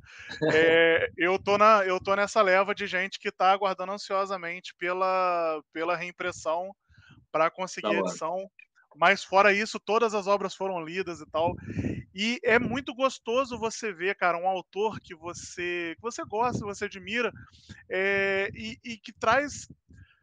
Ele, ele tem uma, uma, uma identidade muito bem definida, né? mas ao mesmo tempo, cara, ele vai lá e ele conversa com vários estilos de histórias, é, algumas muito biográficas, outras que passam, né? Óbvio, todas as histórias que qualquer artista, qualquer obra que um artista faz, sempre vai ter um pouco dele impresso nas histórias, né? É, mas o Thiago deixa uma carga ali um pouquinho a mais da, da, da, da personalidade dele no, no, nos trabalhos que ele, que ele faz, né? Kombi 95, o Mijadra é, e, o, e o Mamonas Assassinos, cara. É, eu, eu não canso de me repetir que se existia alguém que era para fazer uma HQ sobre os Mamonas, tinha que ser o Thiago Assos Tortos, porque é a cara dele, velho, é a cara dele. É, quando você vai lendo a HQ, sabe, é tudo tão fluido, tão, tão conectado e ao mesmo tempo tão caótico, sabe? É, que você fica, meu irmão, que loucura, cara, que viagem essa HQ. Como eram os Mamonas Assassinas, como eram as histórias e como eram os anos 90, né, cara? Como é tudo aquilo assim muito muito misturado, muito caótico, mas muito muito verdadeiro, né, cara? Então foi uma experiência maravilhosa mesmo. A leitura dos Mamonas Assassinas, essa graphic novel, foi, foi muito, muito bacana. Então, pô, parabéns, Thiago, por esse trabalho. Parabéns por todos os seus trabalhos, na verdade. Você é um, você é um artista maravilhoso aí que eu não me canso de, de acompanhar e vou estar sempre na primeira fila para poder seguir te acompanhando, cara. E obrigado aí mais uma vez, galera, pelo convite, por esse papo tão, tão bacana. Pô, obrigado, Gostei demais. obrigado, Daniel. Então, para finalizar, obrigado demais. O Daniel, quando colou lá, colou com o Thiago do Afronerd. Né? Isso aí, Até achei que eles eram rivais, Negro Geek e Afronerd. Hum, um dos dois tá puto com o outro. Alguém pegou o nome aí. Mas não, o cara chega junto do nada lá. E o meu nome de RG mesmo é Thiago Daniel, blá blá blá blá blá blá. E aí chega o Thiago Daniel, enfim, foi legal. Foi, foi maneiro pra caramba mesmo. Mas, o... Mas é isso, ó, antes de mais nada, quem tem interesse, a, a, tem que ir no site da Estética Torta. Então, você vai lá, lembra, ossos torta, torta também. Eu não tenho nada a ver, parece que eu sou sócio, mas não sou. É o nome que coincidiu. Estética Torta, você vai lá no. Você vai lá no Instagram, tem o, o, site deles e compra por lá. Tem até uns que vêm com camiseta, eles são bem exclusivos, assim, eles vendem mais pelo site, tá? E que mais? Ah, pô, deu branco. Tá. E aí eu ia falar disso, ah, tá. E você que faz quadrinhos, está assistindo isso porque faz quadrinhos, vocês falaram dessa coisa de, de, de eu botar ali é, é, que tem a ver comigo. Cara, é isso que eu descobri. Você vai falar, você vai escrever qualquer tipo de história, fale do que você conhece, entendeu? Então, para mim, isso daqui é verdadeiro, só chegou no momento certo. Pode ser que há cinco anos atrás eu não pegaria um trabalho desse tamanho, que foi o, meu maior trabalho até o momento, é, tra como trabalho remunerado no meio de quadrinho, né? Que geralmente a gente vai a catarse e, e pega o dinheiro só para imprimir, aqui é legal demais poder é, receber, que seria o mínimo mesmo, né? Para um puta trabalho mesmo, então a gente é legal ser, é, é ser justa, é, ser, uh, ser justo esse trabalho, né? E foi, foi muito bom. Então, mas eu aceito, eu aceitei e eu sei que as coisas na vida surgem assim quando você está no momento certo mesmo daquilo, né? Eu acho que antigamente eu não teria o meu trabalho não estaria tão desenvolvido, o lance de roteiro e desenho, e, e tudo, né? E veio para mim porque é isso, cara. Eu vivi essa época mesmo, né?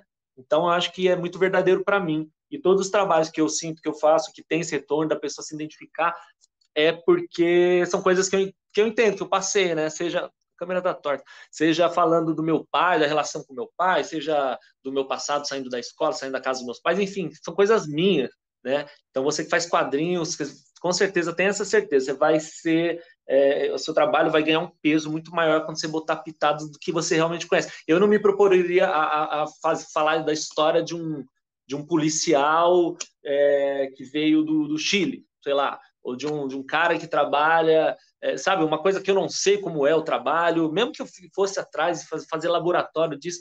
Não, eu, eu, eu, gosto de falar do que eu sei, do que eu já vivi, então eu acho que isso me ajuda bastante. E para finalizar, meu, muito obrigado, Ale, Davi e Daniel, pelo, pelo espaço, pelo trabalho. Eu sou muito grato como enquanto um artista uh, independente, a maior parte das vezes. É, sou muito grato aos canais que falam, canais de resenha. Eu aprendi isso, assim, desde o Kombi, é, de, disso, cara, que eu só existo nesse meio, que é um meio pequeno, mas as, as pessoas que me conhecem desse meio conhecem por causa desses canais, né? A gente não tem a editora trabalhando, nesse caso tem, mas nos meus outros casos não. Então, cara, é fundamental. Até com editora é legal a gente fazer esse corre de estar tá trocando ideia, de ter isso registrado, de estar tá falando disso, né? Porque senão passa batido, né? Então, isso é muito legal. Agradeço o trabalho que vocês fazem. Acho é, a gente, nós, produtores, vocês, produtores de conteúdo, e nós, é, né, dos quadrinhos, anda junto mesmo, assim, nessa. Porque senão não existe um sem o outro, né? Agradeço demais. Depois me sigam lá, os stories para quem não segue, pede retrato para eu pagar meus boletos. Você manda uma foto, você ganha um retrato na sua casa. E retrato, ó, o Thiago consegue fazer a mágica de deixar você mais bonito no retrato do que você é pessoalmente, hein? Eu sou prova viva disso. bom demais, cara, bom demais. E é isso aí, o importante é a gente estar tá andando de mãos juntas, de mãos dadas e juntos. E, cara, agradeço novamente Thiago Assustortes por estar aqui no Costelinha hoje. Agradeço mais uma vez Daniel Miranda Negro Geek de estar sempre dando esse suporte. E nosso querido Davi Oreglade, que fez toda a ponte, como sempre, ele que chamou para esse papo hoje. Então, Davi, obrigado como sempre, cara, por estar aqui na bancada, por fazer parte aí do Sobrecapa, né, de maneira honorária e benemérita. Obrigado mais uma vez. E, obviamente, a você que está em casa assistindo, nosso muito obrigado por estar tá assistindo. Se ficou até aqui, dá uma olhada também nos outros vídeos do canal e clica no logo do Sobrecapa para se inscrever se não for inscrito, galera. Tem mais vídeo, tem mais conteúdo, a gente está voltando com tudo, num formato menos editado, mas justamente para poder trazer mais coisa para vocês. E é isso aí, galera. Valeu! Abração para vocês tudo aí. Valeu.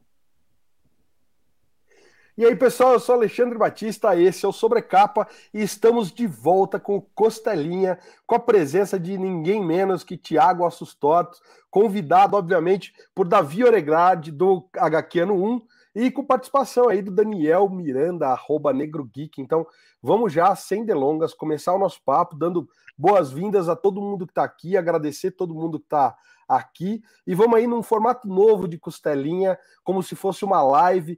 E aí eu quero que vocês que estão assistindo depois me digam se gostam desse formato mais dinâmico, mais real, né? Sem edição. Aqui a gente está querendo agora trazer a, a realidade como ela é para todo mundo que está assistindo. Então, salve, salve, Thiago. Vou primeiro dar, deixar você se apresentar e falar o seu oi, e depois o, o pessoal da bancada. Salve, valeu, valeu, Ale, valeu, Davi. E o meu co Daniel, porque eu tenho um Daniel no meio do meu nome aí, então Daniel Miranda. Meu nome é, eu sou o Thiago Ossos Tortos, é, sou quadrinista, lancei alguns quadrinhos aí, tipo Combi 95, Os Últimos Dias do Xerife, 2001 Shops, entre outros, e o mais recente é o Mamonas Assassinas da Graphic Novel Oficial. Fora os quadrinhos, eu faço retratos, eu pinto retratos nas ruas, aqui em São Paulo, lá no Beco do Batman. Esses dois trabalhos que eu desenvolvo.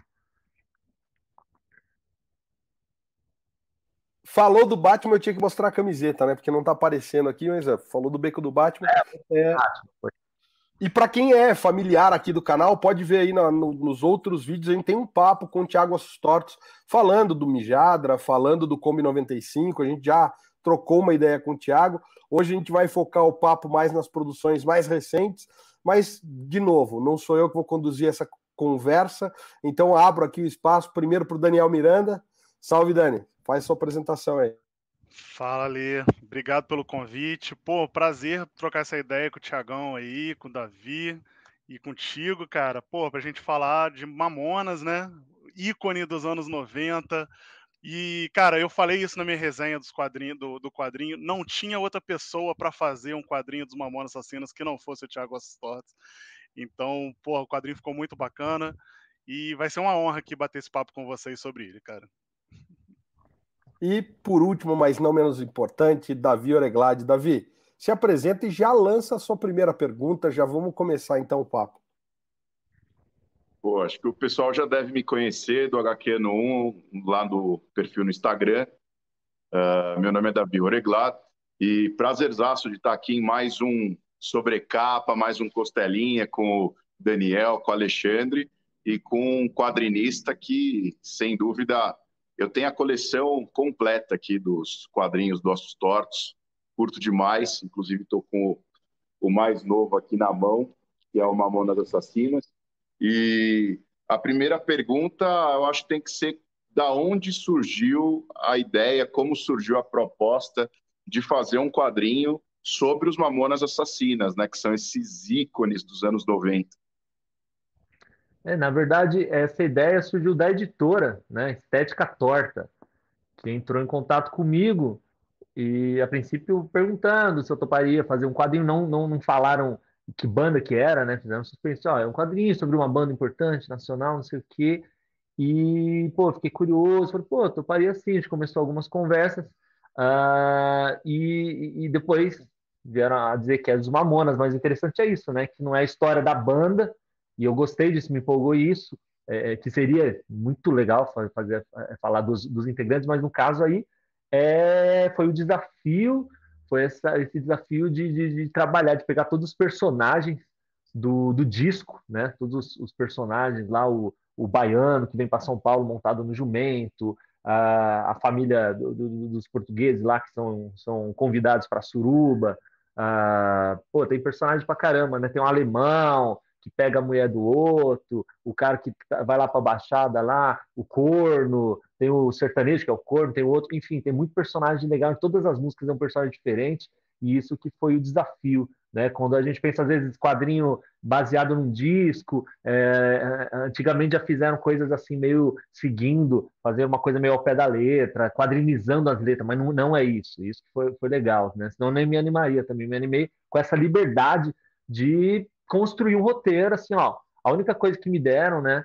Que, que ele é o, o editor lá me disse, falou, meu, não sei, partindo aí, de repente, do baiano vindo para São Paulo, aí no Jumento, o que, que aconteceu com ele aqui e tal. E é isso. Então eu peguei esse fio condutor e emendei todo mundo, né?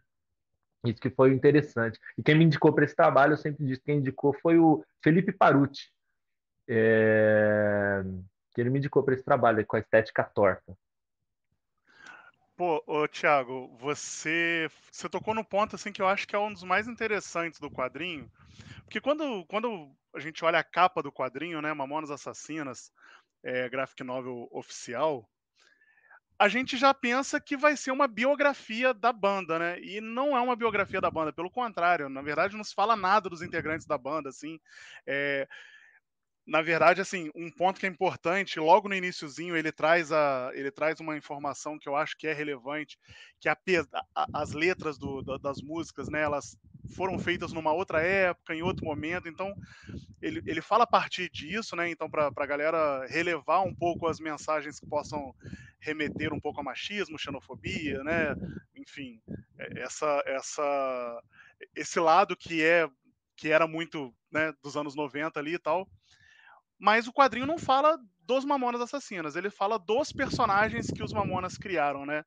E ele cria ali meio que um Mamona verso, vamos dizer assim, né? Um, um universo compartilhado dos personagens. E, e, e a HQ inteira, cara, inteira é, cada página você pega ali, pô, isso aqui ele tirou da música tal, pô, o sabão cracrá aqui, ó o Robocop gay, a suruba acontecendo, sabe? E, isso é pipocando, cara, pipocando em todos os momentos da HQ, é surreal. Até na, na naqueles momentos de de virada do capítulo, né, cara? Tem os quadrinhos ali que você brinca com isso também, que tem as, as referências do mundo animal, existe muita putaria. Cara, é, é muito bacana isso. Tem a Brasília Amarela, enfim, tá tudo, tudo ali, cara, tudo ali. É, eu confesso que eu não era, eu, eu, não era daqueles, daquelas pessoas grandes fãs do Mamonas Assassinas e tudo mais. Eu, óbvio, cresci nos anos 90, eu ouvi pra cacete, né? Não, não, tinha, não existia como não ouvir, né? E, cara, você fez um trabalho absurdo de criar uma história completamente original juntando todos esses personagens que, por mais que eles sejam muito loucos e tenham vindo da mesma cabeça, assim, das mesmas cabeças, né? Eles são personagens completamente diferentes e têm histórias completamente diferentes. E você foi costurando ali. Queria que você contasse um pouco de, de, desse roteiro, né? Dessa história mesmo.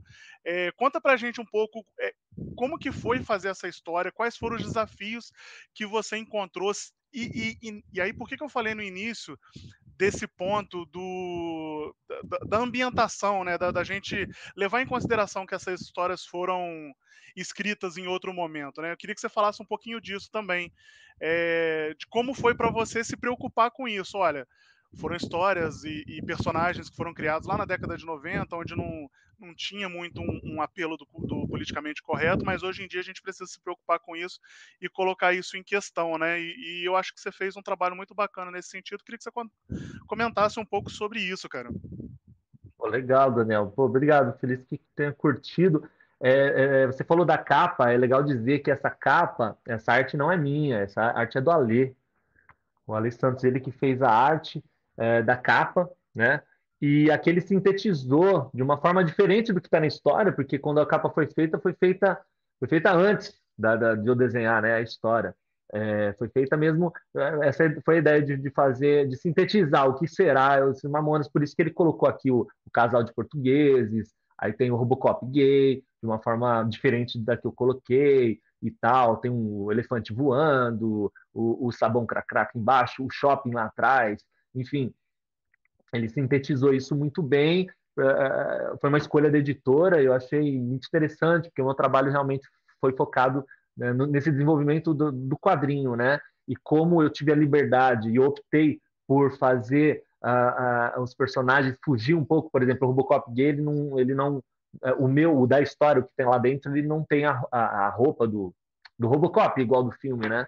Ele é diferente, enfim, eu tive essa liberdade. Mas para apresentar como um rótulo, acho que foi muito, muito bem sacado da, da estética torta, da editora, fazer, encomendar, fazer essa capa, que o Ale faz a maioria das capas dos, dos livros dele, né? Sempre um capricho, ele tem uma linguagem muito legal e, e eu acho que isso funciona muito bem para uh, ah, para vender a história, para vender a ideia, né? No caso, para apresentar. Então vale lembrar isso, né? Essa capa. E aí depois foi feita a, a arte dentro, que foi que é uma arte diferente, que é a que eu fiz. Uh, eu, agora essa coisa dos personagens, realmente é outra época, né? anos 90, 95, quando eles aconteceram, assim, uh, eu tinha 11 anos, né? E ah, eu gostava muito, era a idade ali, né? Eu ouvia, todo mundo ouvia, né? Era uma coisa muito forte ali de você, se não estivesse tocando na, na, na, festinha da, do seu quintal, tá rolando no vizinho, né? Era uma coisa, então, o vizinho tinha, passava o carro tocando e, sei lá, meu pai ouvia, minha irmã mais nova, todo mundo, qualquer idade, assim, é impressionante, né? O poder, assim, que, que chegou isso.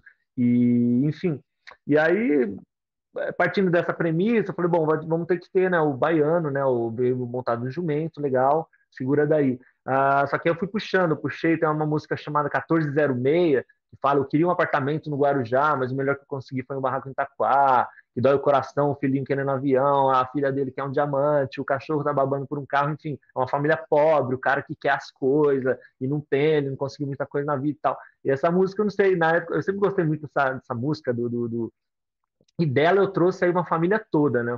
E, e, e, esse foi o processo, na verdade. Eu fui pegando, falei, beleza, são os personagens. Eu fui pegando música por música, deixei, puta, e eu fiquei ouvindo pra caramba. Mamãe eu ouvia todo dia, o dia inteiro, assim, deixava rolando, pegava meu sketch lá, esse cadernão aqui, esse tamanho aqui, eu ficava, e fiquei nessa de ficar rabiscando. Eu fiz uma lista tipo a 1406 e fiz uma, uma lista do que dentro dessa música o que, que dá para usar, né? Então tem a família, a família, beleza? Eles são pobres, são pobres, o cara tal e aí me veio uma coisa de não, de não botar todo mundo legalzão também, ter os anti-heróis e tal. E eu achei que esse cara, o pai de família, o chefe de família dessa família pobre e tal, ele ele ser um invejoso, cara, ele é negativo assim, ele não é um cara né? Nem, nem todo mundo aí é herói, então tem esse anti-herói, esse cara invejoso, que eu achei interessante ser um contraponto uh, com o baiano, né?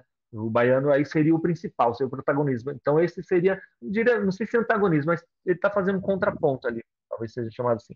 E aí eu fui listando, né? Umas listas mesmo, assim, literalmente, 1406. Aí tem aqui a família, consumismo, ela é consumista, a filha pode ser tranqueira, ah, e aí vou botar é, propagandas, porque lá no, no outro quadrinho que eu fiz, o Kombi 95, eu usei muito esse artifício de colocar telinha de TV. E aqui eu, e, e, eu vi Isso. que pedia, Você coloca né? lá e... das facas guinso, né? Isso, é, exato, porque o 1406, para quem não sabe, não viu nos anos 90, é o disque que a gente é, fazia para a gente ligava, né, o número que a gente ligava para pedir esses produtos, né? Era 011 1406. Então, era todos esses produtos uh, que eles ficam, os americanos, invadindo aqui, assim, né? Faca Guinzo, a ceradeira, sei lá, o que, o Sonic 2000.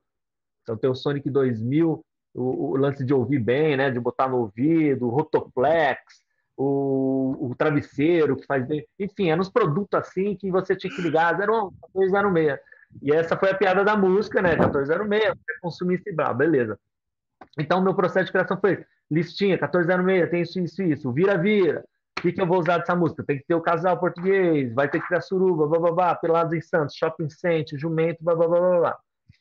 Uh, Arlinda Mulher, uma personagem muito legal, sempre curti. Só agora, só depois de, de muito adulto, assim, que eu fui entender que ele está cantando esse uma Arlinda Mulher, fazendo a voz do Belchior, né? Porque quando eu era criança eu nem sabia quem era Belchior.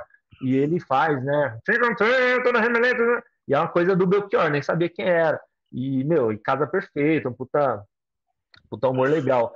E, enfim, fui resumindo, o processo foi esse: fui pescando, fui fazendo listinha de coisas que tinha que fazer, depois disso eu comecei a desenhar os personagens de um jeito solto, assim, tentando achar como seria a cara do alemão, como seria a cara do moleque. E aí eu vou nesse processo, fazer uma coisa em outra. Você falou do politicamente correto, é legal dizer, por exemplo, é, o principal, né, vai, o baiano vindo para São Paulo montado no jumento. Que é uma coisa, pô, se a gente pensar no politicamente correto, isso traz, é, é pode trazer um certo preconceito, estereótipo, é, é, estereótipo né? Uhum. Mas isso, a coisa do montado no jumento, eu mudei bastante personagem, eu vou dizer o quê, mas o uhum. montado no jumento mantive porque eu acho que é a piada da música, a piada visual mesmo da coisa, uhum. né? O carro montado literalmente no jumento. E tinha que ter o jumento, então eu mantive. Então, esse desafio dos personagens foi isso, foi de, de, de trazer o humor que, que, que ele fazia acontecer ali na música, mas ao mesmo tempo é, tratando algumas coisas, melhorando. O que, que eu fiz? Ele veio para São Paulo de um momento, beleza. Tem outra música, o Shop Saint, que fala do cara que é, é peão, né, pedreiro, que ele quer descer dos andames logo para ir assistir, para ir para o shopping que ele pirou, que ele não conhecia o shopping, e aí no shopping ele vai comer no McDonald's, ele vai ver o Van Damme e tal. Então, o, o, e esse não tinha um personagem, era só o pedreiro. Então, quem vai ser o pedreiro? Vai ser o baiano que veio para São Paulo. Porque, querendo ou não, era a observação, era a piada que o Dinho estava fazendo. O Dinho, enfim, a banda estava uhum. fazendo, né? Levantando essa, essa. mostrando esse Brasil. Ele tinha um local de fala, se for ver, porque, se eu não me engano, ele era baiano, nascido na Bahia. Posso estar falando besteira, mas eu acho que Uh, mas de qualquer forma era uma época que se podia brincar com isso e é uma realidade nossa, né? Eu cresci no ABC Paulista, numa cidade chamada Mauá, do lado de Santo André, e cara, minha infância inteira foi brincando de, de entrar nas construções, pular na construção, escalar na construção, porque é bairro, né? Era sempre crescendo, era sempre mato, mato, de repente casa, casa construída, e realmente os pedreiros dali, um pessoal muitas vezes vindo do Nordeste ou vindo de cidades do interior de São Paulo, e, enfim, é a realidade, essa era a brincadeira da música, mostrar essa popularidade, essa coisa engraçada do cara pobre que não conhece as coisas, e aí vai ver o shopping e tal. Beleza. Então, voltando ao baiano, transformei ele nesse cara que ele tá, ele vira o pedreiro, ele vai atrás aí de, ah, aquele vindo para São Paulo, montado no jumento. Isso. E aí então, ele vem para cá, ele vai descolar o trampo. Só que aí, para não piorar o personagem, tá, o cara já vem de lá montar no jumento. Aí eu pensei, puta, ele podia vir para cá e se tornar um cara foda, ter um outro trampo. Falei, não, mas é legal manter. É a realidade, né, do cara, uhum. ele ter vindo e trabalhar com obra. Só que eu fiz ele, quando ele chega, quem, quem leu, vocês vão lembrar, é, quando ele chega, ele não, ele chega e já é, já é contratado como o braço direito do chefe, assim. Porque o chefe valoriza a coisa dele ter sido um boia fria, que a música fala, fala boia fria é isso é o, é o, é os, o cara que trabalha desde criança e a troca, troco de marmita, quase, assim, né? Quer dizer, a, a boia fria é a, é a, é marmita que ele levava para comer lá, que esfriava. Isso que é chamado assim.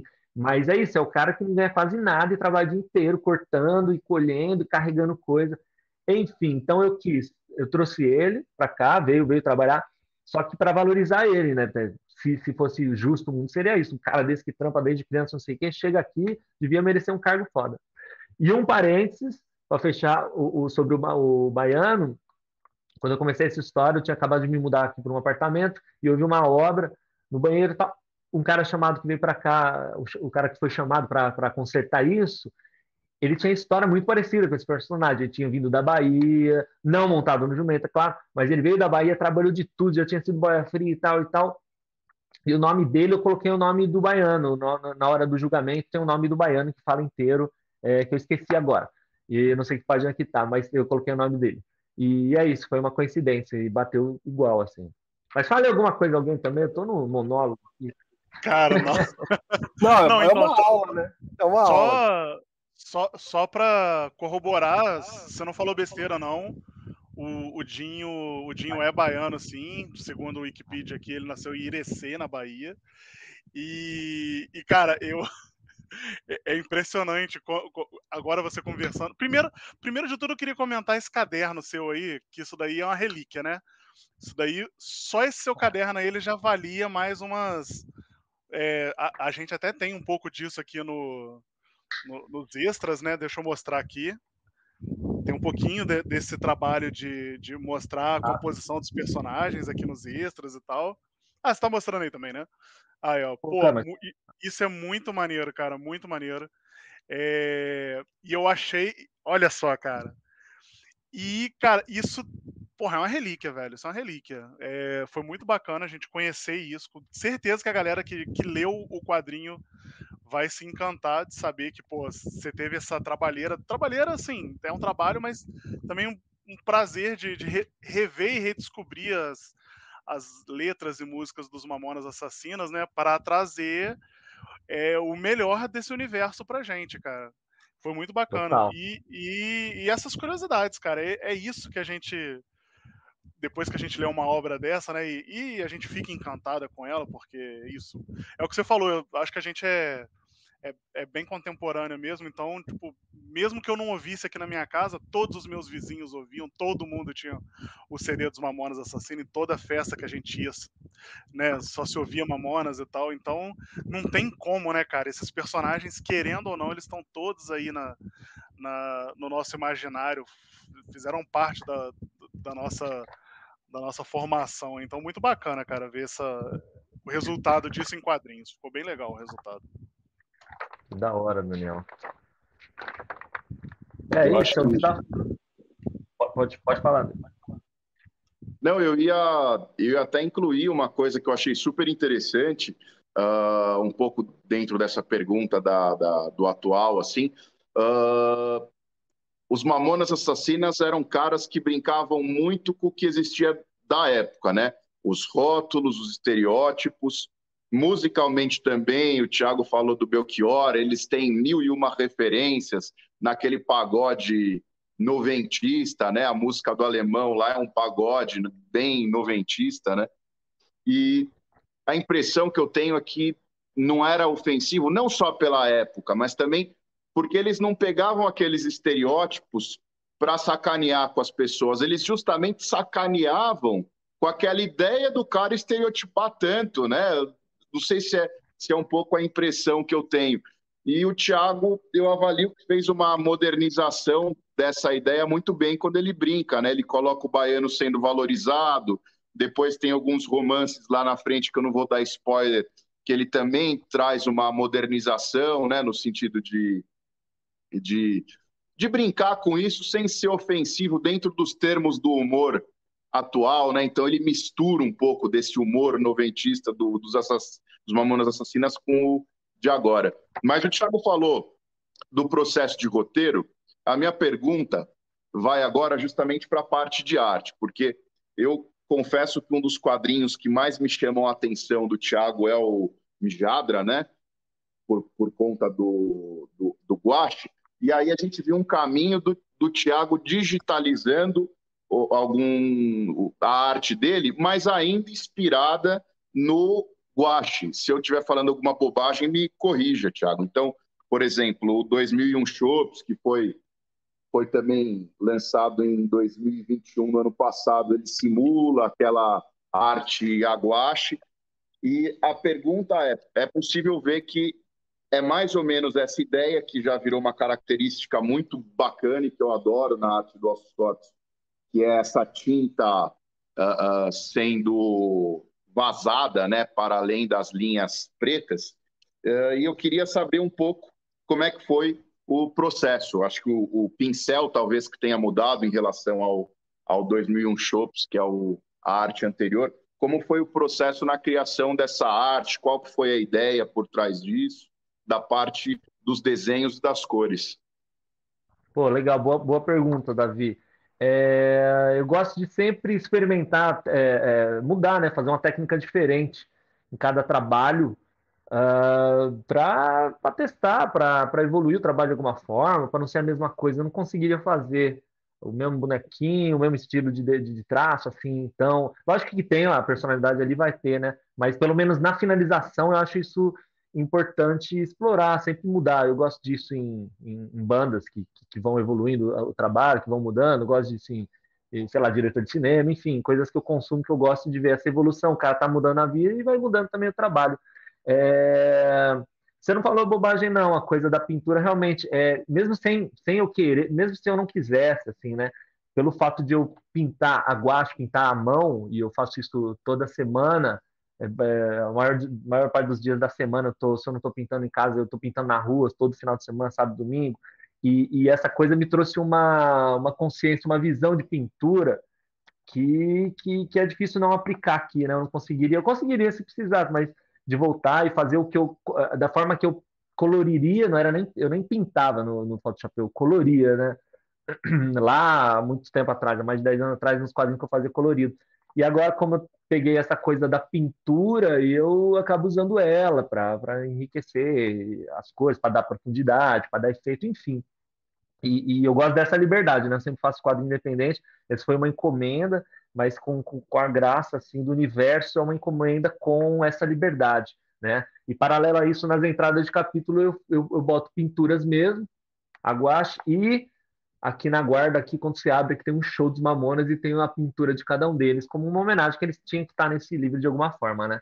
Mas então, e aí cada um vou testando de uma forma, o xerife foi na canetinha, uh, e aí o Mijadra pirei cabeção, nem, nunca tinha pintado quadrinho na mão, fiz o mijadra inteiro pintado na mão, e por causa disso eu, eu, eu, eu consegui uma, eu senti uma segurança com o trabalho de, guache que me fez ir para a rua pintar as pessoas e é o meu, principal trabalho hoje. Porque eu fiz o mijadra na cara de pau e aí aquilo me evoluiu, fazendo duas páginas por dia, aquilo, puf. Então, e por isso que vale a pena sair da zona de conforto, né? Aí depois do 2000 Shops, para eu não ficar nessa de, ah, que agora eu pinto, eu só faço no, na mão. O 2000 Shops é 100%, 100 digital, na canetinha ali do, do da Cintiq, e só que a texturinha a, a, textura de cor do 2000 Shops é a mesma do Kombi 95. É um pincelzinho, uma textura bem legal. Usei no Kombi, usei no 2001, e aí depois de 2001 veio o Mamonas. Aí o Mamonas, puta, como eu vou fazer agora? É, bom, tem prazo, eu eu não vou pirar de fazer na mão, porque o na mão, por exemplo, mijado, eu gosto muito, mas eu sei que para alguns pode não ser tão comercial, né? O Mijadra, por exemplo, ele é experimentalzão, ele é uma coisa meio, como fala também da MTV, é uma coisa meio animação underground da MTV, assim. Enfim, e aí, pô, Mamonas, tal, fazer um negócio, é, é, não, vou, não vou arriscar dessa forma, então, o que, que eu vou fazer? Pincel igual Kombi? Não, pincel não. Pô, canetinha, canetinha é igual o, o xerife, né? E aí, então, as, as páginas assim eu finalizei, só que aí eu misturei, eu fiz, finalizei com canetinha, igual o xerife, só que usando o pincel para fazer umas massinhas de, de, de, preto e uns degradezinhos. É, então, quer dizer, você vai somando, você faz um trampo, você faz o outro, tipo na perninha dele aqui, aqui, isso. Tem essa passagem de luz para o preto, e aí eu já entro com o pincel para dar pezinho, enfim. Então eu fiz ele preto e branco, deixei ele tudo na mão, Voltei a fazer na mão, foi estranho no começo, porque fazia muito tempo que eu não desenhava com lápis, com lapiseira, lápis, que seja, ou canetinha. Eu estou no pincel há muito tempo. E quando eu faço retrato das pessoas na rua, é pincel e, e eu não rabisco antes. Hoje em dia, pego o craft, pego, molho a tinta e vou pintando a pessoa. Então, voltar a linha, no começo foi, foi, foi meio engessado, assim, depois desencavalou. Eu fiz as, as primeiras, é, umas duas páginas, as primeiras, assim, eu fiz algumas vezes até achar o tom, assim, né? Mas, enfim, então eu voltei para isso. E, e, e, essa coisa do papel, é, o desafio também é, é, você não sujar tanto o papel, né? Você. Porque eu sujo, eu rabisco muito, então você acaba machucando o, o papel. Então eu tive que voltar a ter esse cuidado. Então eu trabalhei com grafite azulzinho, e aí depois do grafite azulzinho, é, passei na mesa de luz, para limpar, e aí depois fazer arte final. Então eu voltei para isso, mas mesmo assim ainda tem um sujinho aqui. E essa foi a brincadeira, esse foi o desafio. Agora na parte de cor, é, eu usava sempre um mesmo pincel, né? Para quem usa Photoshop, tal, tem lá os brushes. tinha um brush putz, ideal, assim, ele que é o que eu usava no Kombi, eu usei no, no 2001, como eu disse, só que eu não tinha mais esse, esse, esse pincel, ficou na minha antiga casa, minha antiga vida, com minha antiga é, e aí eu não, não, trouxe não trouxe comigo. E aí eu não tinha como pegar esse pincel. E aí um amigo meu Tainan Rocha quadrinista também ilustrador e, e, ele me passou uma, uma porrada de brush assim eu fui dando uma olhada testando aí achei esse de bolinha cara. Achei umas bolinhas aí puta fiz fazer uns testes com ela vi que dava para fazer mais ou menos uma brincadeira que eu gostava de pintar e foi isso cara Ó, fazer mostrar uma suruba rolando aqui e foi, foi isso, essa, testei esse, esse pincel. Quem vê de perto vai ver, são várias bolinhas assim. É algo arriscado pra caramba, se for ver, né, cara? Porque essa, é um quadrinho. Provavelmente tem página, um. Essa página que você mostrou é um absurdo, né, velho? A, a, é, cara, é uma das páginas mais divertidas. não, é foda, porque não pode mostrar, não podia mostrar, no máximo bundinha, assim, não podia mostrar os, os digitais, né? Uhum. Então, esse desafio, vou achar ela preta e branca aqui. Podia mostrar, mas não podia. E, e é foda porque é, é, muito, é uma responsa muito grande, né? Porque quando você é moleque e tal, moleque ou menina, moleca, enfim, é, você ouve essas músicas e é o que a gente mais pô, a gente imagina muito quando é criança, né, cara? é a parte que cativa, né? A zoeira, né? Zoeira, é. E aí, pô, você. A zoeira e proibido imaginar isso e mais fazer isso, né? Essa aqui, preto, ó, preto e branco, eu fiz uma dupla assim, emendei, né? E aí. Mano, olha isso, velho. Que lindeza. Então, tinha que mostrar, mas não podia mostrar. E aí, e, e, e aí para como apareceu, eu deixei para mostrar o Robocop gay, que foi uma baita de um desafio, vou falar depois dele. É, e tinha eu fiz uma brincadeira de, de dele ter pelo menos uma máscara aqui e aparecer na suruba. Eu falei, por que, que alguém na suruba ia ter uma parte de cima só do Robocop? Aí eu fiz essa coisa de ter sido uma festa, uma suruba meio a fantasia, né? Meio aquele filme do, do, do, do Kubrick, o Tom Cruise e a Nicole Kidman lá, todo mundo de máscara aqui. E aí tem um porquê na história, porque o alemão é um filho da puta, ele, come, ele é um talarico, ele pega a mulher de todo mundo, ele é dono da empresa Sabão Cracrá, e ele está fazendo um teste de um sabão novo aí, que é meio afrodisíaco, e para isso ele manda convite para todo mundo que ele conhece da cidade para fazer essa grande suruba. Então eu tive que explicar por que, que rolou a suruba, eu tive que, né, você tem que dar um porquê, quem que está fazendo essa suruba, como assim uma suruba aberta assim, né? Porque na música é uma coisa, te convidaram para suruba, é igual samba do Arnés, convidaram para samba do Arnés, mas na real, como que traria isso para a real, né?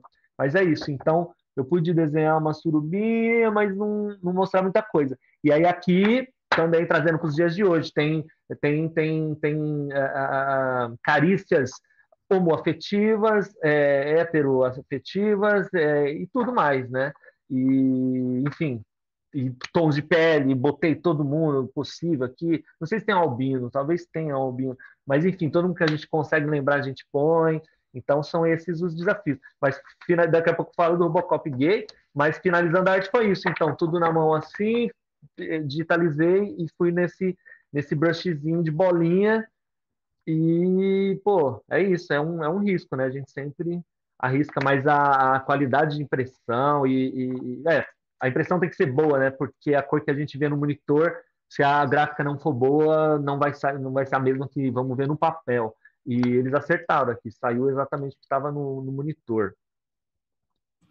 Cara, maneiríssimo. Eu quero só aproveitar rapidinho para fazer um comentário, porque eu acho que tem muito disso, né? O Kombi 95 mostra, é, eu acho que esse essa versatilidade sua, Thiago, de pegar uma coisa que está ali e transformar numa outra coisa que é a tua história em quadrinho. É, o que me impressionou muito no Come 95, a gente já falou disso no outro papo, mas é porque você não tem uma história, por mais que você tenha feito a, a capa inspirada no Duke do Green Day, não é uma história de uma coisa em específico, por mais que siga a linha dos, dos, dos, palhaços da Kombi branca que sequestravam crianças e tal, e essa, esse seu fio condutor, como aí no, no Mamonas você tem né, o baiano chegando de jumento em, em São Paulo, é, todo o resto que vem de apêndice ali, ou de, surpresinha, easter egg, como os, os caras curtem falar, é, eles são, na verdade, o grande elemento motriz da história, né?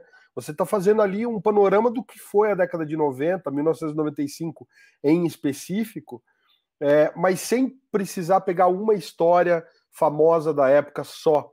Então você tem ali o Deep Link, você tem, tem coisas ali meio anacrônicas, que era final dos anos 80, mas no final da, das contas, todo mundo que viveu aquele período reconhece isso. E, e o Mamonas é bem, é, é bem essa esse espírito seu, sabe?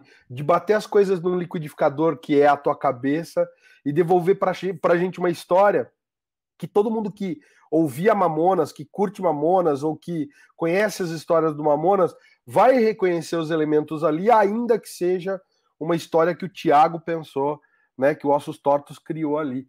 Então, eu, de novo, estou falando tudo isso porque eu acho que entra muito em sintonia com o que foi Mamonas Assassinas. E, e de novo, não estou querendo tomar o espaço do convidado, mas é que eu acho que é importante contextualizar principalmente para a molecada mais nova que não viveu o fenômeno Mamonas, né? Foi uma coisa muito meteórica, que é aquilo que está todo mundo falando no, no, papo hoje, que se você não ouvia, o vizinho estava ouvindo, se você ligava o rádio, estava tocando incessantemente, você ligava a televisão, estava no Faustão, no Gugu, em tudo quanto era lugar, os caras estavam aparecendo, tinha show na tua cidade, semana seguinte estava na cidade vizinha, e era o cara, os caras estavam pipocando em tudo quanto era lugar, tanto que foi por isso que eles morreram, né? Agenda de shows louca e fazendo bate e volta em táxi aéreo com jatinho alugado, com. Então, enfim. Só que a, a, o grande mérito do, do, do Dinho e da, da turma toda, o Bento, cara, era. Eles tinham uma banda, para quem não. De novo, para quem não conhece, então, para a galera da minha idade, acho que isso daí é, é, mais do que batido. Eles tinham uma banda, a Utopia, que era uma banda séria de rock and roll. Os caras eram fãs do Dream Theater, tiravam cover do Dream Theater. Então, assim, eles eram instrumentistas de altíssimo nível, os caras tocavam muito bem, cara. Eles tocavam bem pra caramba. Então, quando eles na, na, nos ensaios começavam a fazer, sei lá, sessão zoeirinha, já estão de saco cheio de, de, ensaiar, eles começavam a fazer zoeirinha, e nisso que ele falou: ah, da onde nasceu o Vira-Vira? Nasceu de uma zoeira do Dinho tirando sarro com o samba do Ernesto, só que daí, em vez de ser convidado para um samba, vamos cantar um, um vira né, em um ritmo de vira, e você não foi convidado para um samba, você foi convidado para uma suruba, e aí seria o português cantando um vira. E você vê a loucura do cara é, nesse sentido, como é o, a, o do Thiago fazendo as HQs, porque ele se apropria da realidade dele quando ele vai no Shop Centers falar do baiano que está no andaime e vai ver o Van Damme, então ele fala, cara, de é, internacionalização do país, essa coisa da, sabe, da globalização, então a cultura americana chegando, o 1406 era isso, Polishop vendendo tudo que você não precisa, mas de repente como da, da manchete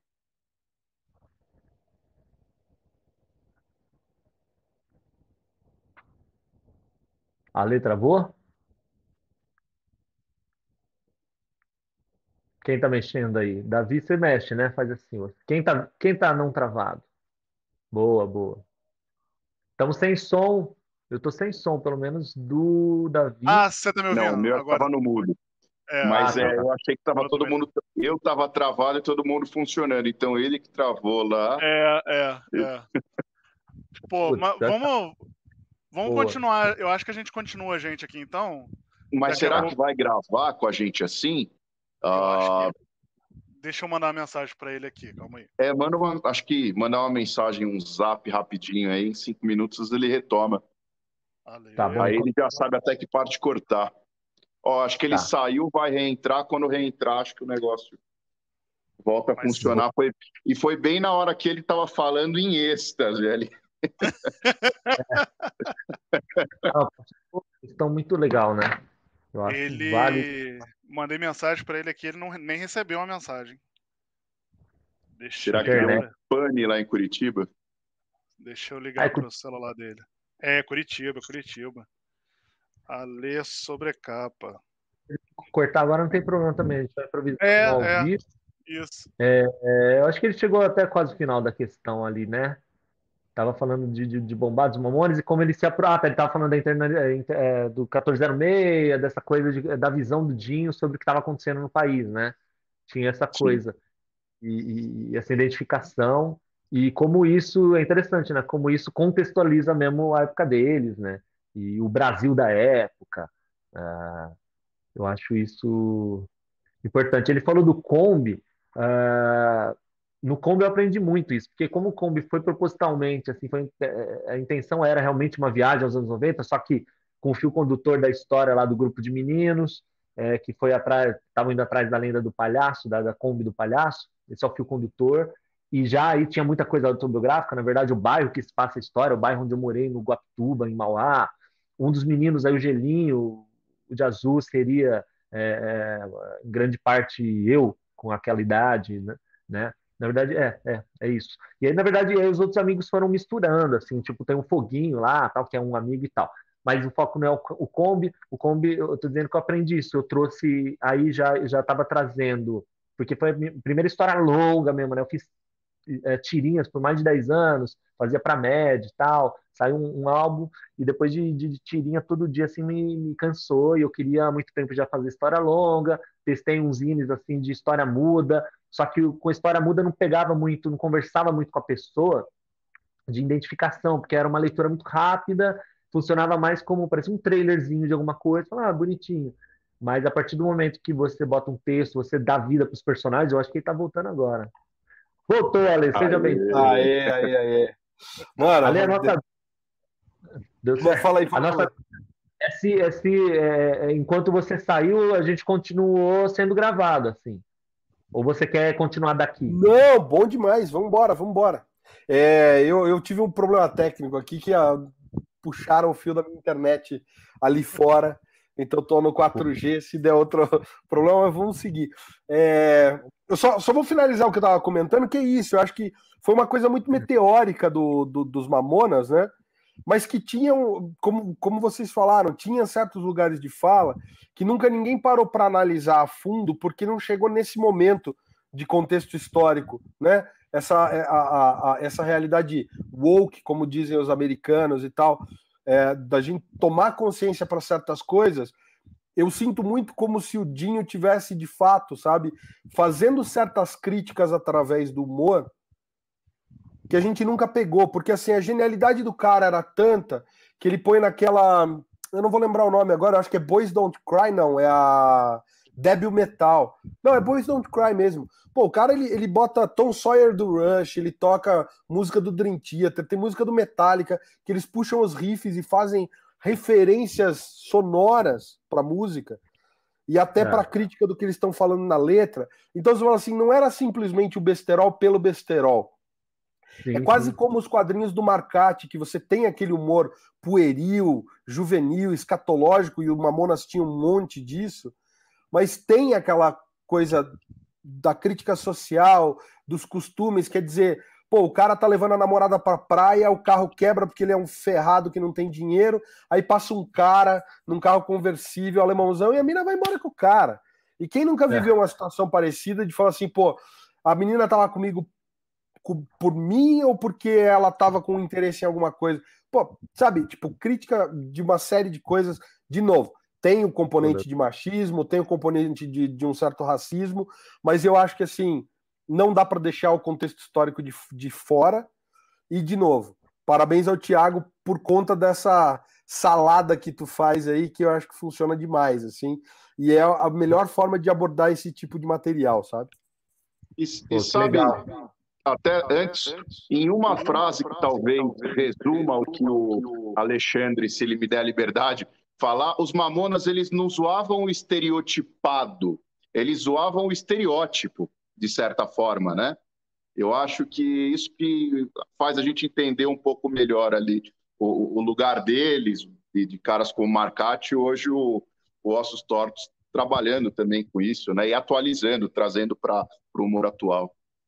Atualizando, é, é importante dizer. Eu vou falar do, do Robocop Gay, que foi o maior, é, maior desafio, mais delicado. Mas antes disso, só vou fazer um parênteses que eu vi no documentário dos Mamonas, parece que o Dinho, depois desse primeiro disco, que é né, o único tal, que eles estavam ganhando de grana pra caramba, o cara comprou um, ele tava com uma Mitsubishi Eclipse, sei lá, e aí ele conversou com o produtor e falou, pô, cara, eu preciso ver que tipo de música escrever agora, né? Ele falava, porque antes ele tinha Brasília, eles eram pobres e tal, e era engraçado aquilo. De repente o cara tá vivendo outra coisa e vai falar do que agora? Vai falar da, do carrão, né? E é foda. E seria um desafio que eles teriam de continuar tendo mudado de vida, que abordagem eles iam tomar. Mas eu acho que é, é interessante às vezes pensar o que seria hoje. Assim, eu acho que o Dinho seria ator com certeza, né? Todos eles estariam aí, de repente, no, no meio musical. O, o Bento, que era é, guitarrista, enfim. Mas voltando ao desafio de trazer para hoje, né? Para contextualizar o desafio que, que eu achei mais é, o delicado que, que foi que eu achei interessante pra caramba de fazer o Robocop gay, como colocar o Robocop gay, né? Tinha passado pela minha cabeça, é, é, como a gente tem essa discussão hoje, eu achei interessante, e eu vou explicar porque eu achei interessante, por causa da minha visão da época, né? Mas eu, eu as primeiras páginas que eu desenhei do Robocop gay, eu desenhei como uma trans, era uma trans na suruba, né? Uma mulher trans muito bonita, um seio farto e tal e com só que com essa parte de cima do Robocop gay e tal. Beleza. Aí eu tinha feito isso, falei, ah, meu, Robocop gay. Por que eu fiz isso? Porque quando o Dinho aparecia, quando os Mamonas estavam lá no Programa Livre, é, no Google, enfim, em todos os programas de TV que eles iam, quando rolava o Robocop gay, ele estava sempre de, de, de, peruca, né? A maior parte das vezes ele estava de peruca amarela e tal. Então, na minha cabeça de criança, na época, ele estava ele tava travestido, né? Era o termo que a gente conhecia, né? Era ele estava travestido. E isso ficou na minha cabeça. O Robocop gay, eu nunca imaginei um cara forte, um cara. Eu imaginei que ele estava falando da, da, de um corpo forte, robusto, só que ao mesmo tempo é, trazendo essa feminilidade. Só que ele continuava duro porque ele era forte. E aí eu sempre fiquei na minha cabeça essa coisa da, não da trans, porque ele não conhecia, mas do, do, do, travesti, né, que é pejorativo para, para as mulheres trans e tal. É, enfim, tem, tem um leque aí de, de, de, de formas de se viver essa, é, é, essa mudança do gênero. Mas, enfim, então eu tinha feito isso. Aí, com receio, lógico, eu não sou besta, eu gosto de arriscar as coisas, mas tem limite, ah, com medo de, de, de, ofender as pessoas, enfim, coisas à toa que eu não precisaria passar, eu, eu, eu, eu queria uma opinião. Eu trabalhava no Beco do Batman com muitos artistas, artesãos, é, é, é artistas de toda a, tipo de arte, né? E aí eu tenho uma amiga lá, uma mulher trans do Equador, a Lu, Lucrécia, ela faz uns colares, faz umas peças, uns macramês, tem uma, uma uma cortina de macramê incrível, que é uma artista muito boa. E ela é uma mulher trans, então eu cheguei para ela, é do Equador. Falei, olha, tem uma banda aqui, você não era daqui, estava nascendo também nos anos 90, mas enfim, aí eu contextualizei, falei, essa banda é dos 90, bababá, e tem essa música, eu passei o link para ela. Aí ela disse que ela ouviu e passou para uma outra amiga também trans, e ambas ah, não acharam que não tem nada a ver com uma mulher trans, o Robocop gay. Ela falou, não, é um homem forte, é um homem muito forte, é esses homens de academia, é um, um, é um gay, é um homem gay, né? Um e aí nessa eu mudei, porque aqui, por exemplo, ó, tava aqui depois que ele ele se envolve com ela, o cara ele é meio mal resolvido, ele tá, ele não sabe do, enfim, ele tá com umas questões ali e era uma mulher trans, né? Era com a cabecinha de Robocop aqui, e ela explica. Porque esse personagem aqui que, que, é baseado na música do pagode, enfim, eu costuro ele de várias formas até ele parar na, na, na, suruba e a gente trazer essa questão dele se envolver com o Robocop. Eu não vou contar para não dar spoiler, mas é isso. Então, de, de uma mulher trans, eu mudei depois, porque ó, a mulher trans aqui foi feito, é, esse é o original, e é quando eu mudei por causa do tempo tal, eu já fiz no computador mesmo, eu só substituí, eu só mudei para um homem, um homem trans. Então, aqui é, é o impresso, ó, eles na praia, não é spoiler isso, não. É também, mas não, mas não vai estragar. E aí aqui era uma mulher trans. Enfim, então esse foi o desafio maior, mas aí eu, eu, eu, eu, eu pedi ajuda e eu acho que é isso que a gente tem que fazer, né? Do, se não é o nosso local de fala, o que, que a gente está falando, né? É... Então esse foi um dos desafios maiores, eu acho, para trazer para o tema atual. Mas o, o que vale lembrar para fechar sobre essa música é que a música em si a princípio você pode começar a ouvir ali no começo achar que ele está sendo preconceituoso, é, mas ali quando acelera a música você vê que não, que aí eles ganham nessa, porque ah, o refrão no final é um, algo do tipo abra sua mente, gay também é gente, baiano fala gente, come vatapá, e aí ele faz o estereótipo, né? Você pode ser gótico, ga, ser punk skinhead, gaúcho, Mohamed, enfim. Mas, meu, abra sua mente, gay também é gente, aí eu acho que eles já se, se é, se saíram bem, né? Consertaram a música aí. Porque não era a intenção zoar isso também, era para falar disso, para fazer essa brincadeira. Então, acho que na, na época era uma forma, parece que o público mesmo, na época até, até então era chamado só LGBT, né? Hoje a gente tem extensão maior, mas naquela época o LGBT, ele não. A, a, a, pelo menos pelo que eu li e pesquisei, não pelo que eu lembro, que eu era criança, eu não lembro dessas coisas, mas era um público que curtia, assim, que curtia, achava engraçado, era uma brincadeira, né? Mas, enfim, é isso. Eu acho que. É... é ah, tá. E aí falou do, do, do Kombi e tal. No Kombi eu aprendi a botar muitos elementos, né? E eu vi que isso tem uma conversa com o leitor e você já ganha nessa identificação e, e é muito legal. Nos Mamonas tem, mas ele, por um lado, ele funciona para quem nunca ouviu. É uma história que funciona. E aí, de repente, é legal para o jovem que nunca ouviu, não conhece Mamonas, ele vai ler isso, vai achar engraçada a história ou não, enfim, vai achar, vai, vai entender uma história inteira e aí ele pode, pode rolar essa intenção, né? Que rola um interesse para ele descobrir a discografia e ouvindo ele sacar, aí ele fazer conexão. Mas fiz de uma forma que funcione sem ter, conhecer, e para quem conhece, aí é cheio de, de, de, coisinha, né? Não tão explícito como, como era no Kombi, de colocar tela, propaganda, tem um pouco, mas é, é ali, é nos personagens e tal. Então, acho que isso é, é, é vale para os dois públicos, assim, para quem conhece para quem não conhece.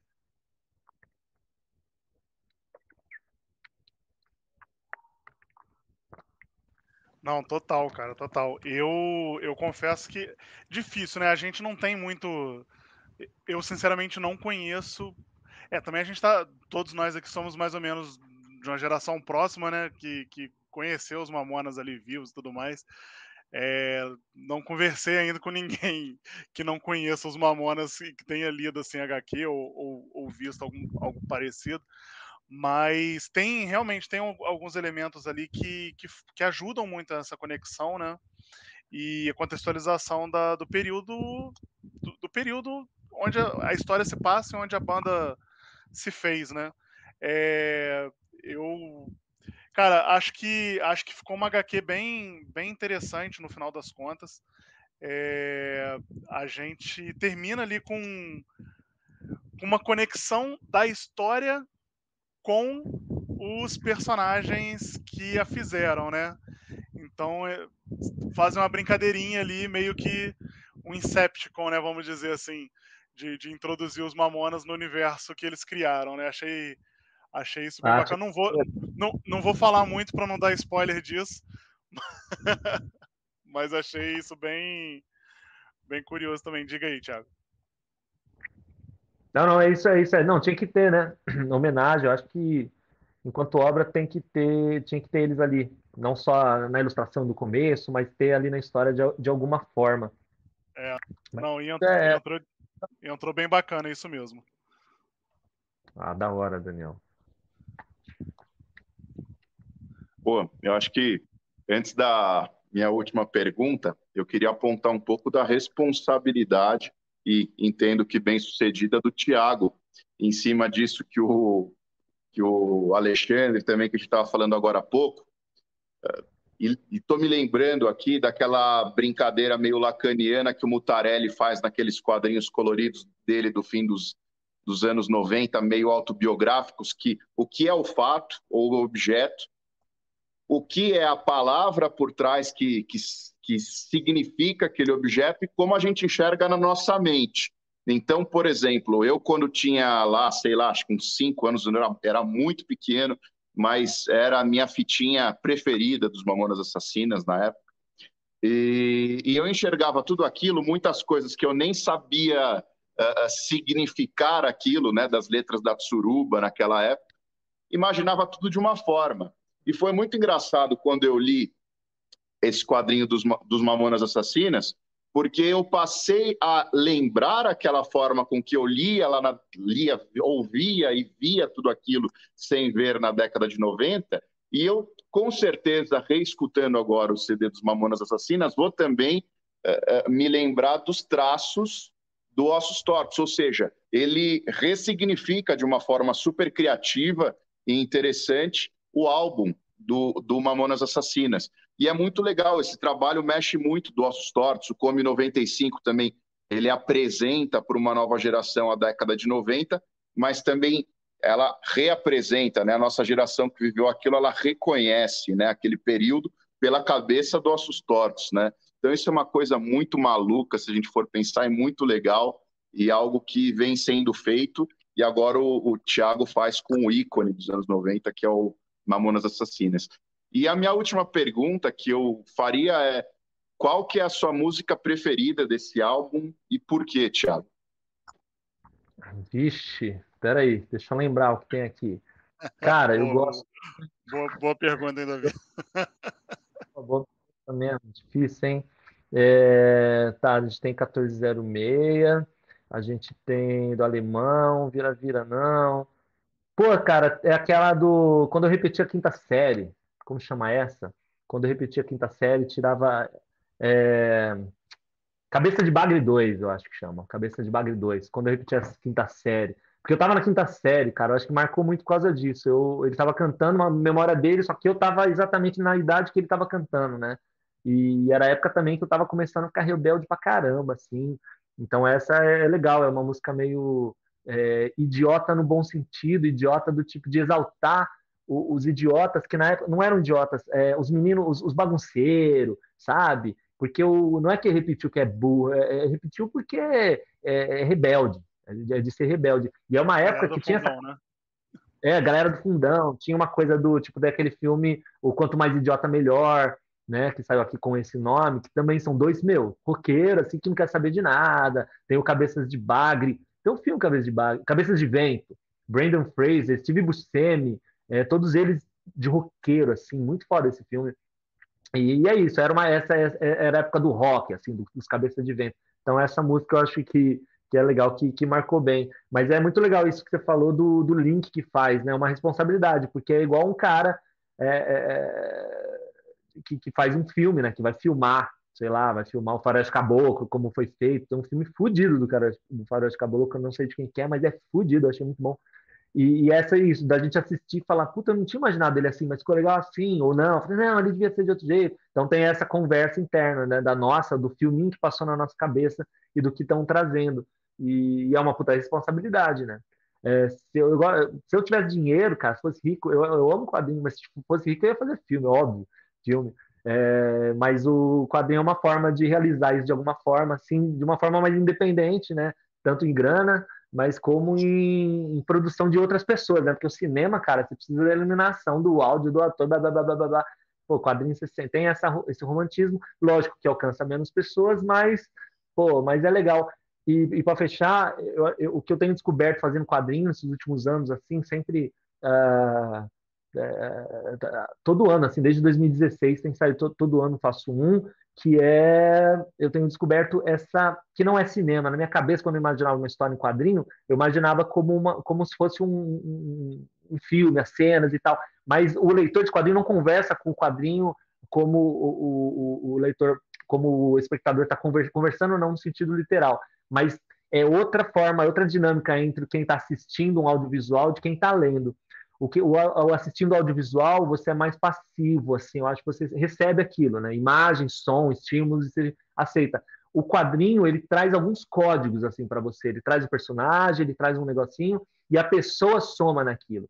É, eu comparo muito com é igual um jogos de tabuleiro mesmo que você tem as pecinhas e às vezes as pecinhas não é realista não é nada. É sei lá um triângulo. Ó, os triângulos são um bonequinho o, o quadrado aqui é o barquinho então, é... deixa eu desligar meu fone aqui, que ele apitou, ele vai acabar daqui a pouco. Mas o. Então tem essa troca, e eu descobri, é isso, quadrinho. Eu não preciso mastigar tudo, eu não preciso desenhar tudo. Eu coloco uma ou outra coisinha, tipo dois mil chopos. Eu boto lá que, que a história real, tal, que eu trabalhava na locadora, tal, e eu continuo a história. E muita gente pegou a locadora e falou: caralho, eu lembrei do meu tempo de locadora, puta dora. E aí entrou, no, é, abriu, assim, abriu espaço para a pessoa aceitar aquela história, porque se identificou. Então, o quadrinho tem esses códigos, assim, não é, não é audiovisual. Isso é muito libertador, muito bom. Assim, não precisa botar todas as cenas, mastigar tudo, você coloca e a pessoa soma. Assim.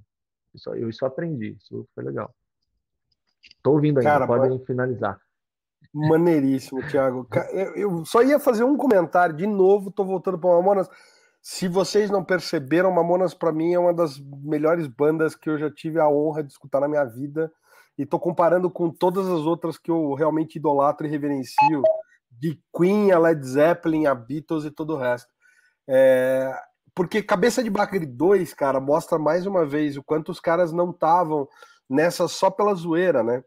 É, Cabeça Dinossauro é o nome de um disco do Titãs, que foi antes do Acústico MTV, um dos mais vendidos e um dos mais reverenciados, né? Tinha uma série de músicas. Titãs era a grande referência do rock nacional para a galera de São Paulo, né, nos anos 80.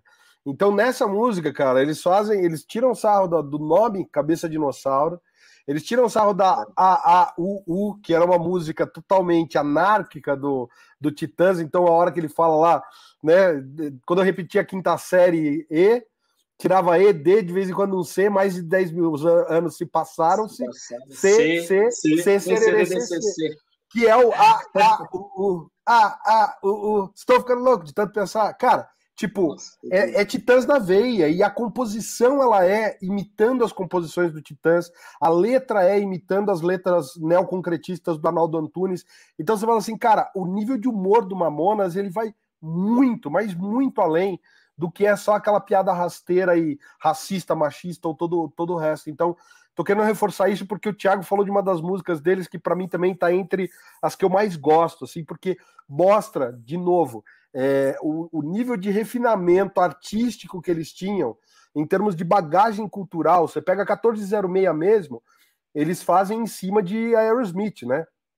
Walk This Way, começa o baixão lá, tu, tu, tá, tipo, Nossa, todas as referências vêm de um panorama musical muito maior, eles trazem todas as bagagens que eles têm é, em cada uma das faixas. Então, assim, eu acho que Mamonas merecia, de fato, um podcast só em cima deles. E agora com essa HQ maravilhosa aí, na moral. Então, essa é a minha despedida. Agradecer mais uma vez, Thiago, é, o teu trabalho. Fico feliz que a Estética Torta tenha trazido você.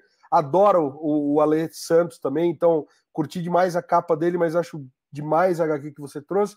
Vou abrir para o Davi e para o Daniel fazerem a última pergunta, se tiverem ou se despedirem aí. Vou inverter agora, Davi, você primeiro, mano.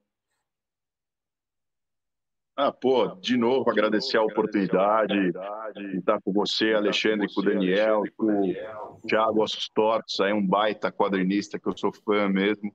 Uh, e acho que a última pergunta, minha pelo menos, eu falei que era anterior, mas vou fazer mais uma. O que, que vem por aí agora de trabalho na área do, dos quadrinhos? Para dar uma pitada aí de ansiedade para a galera.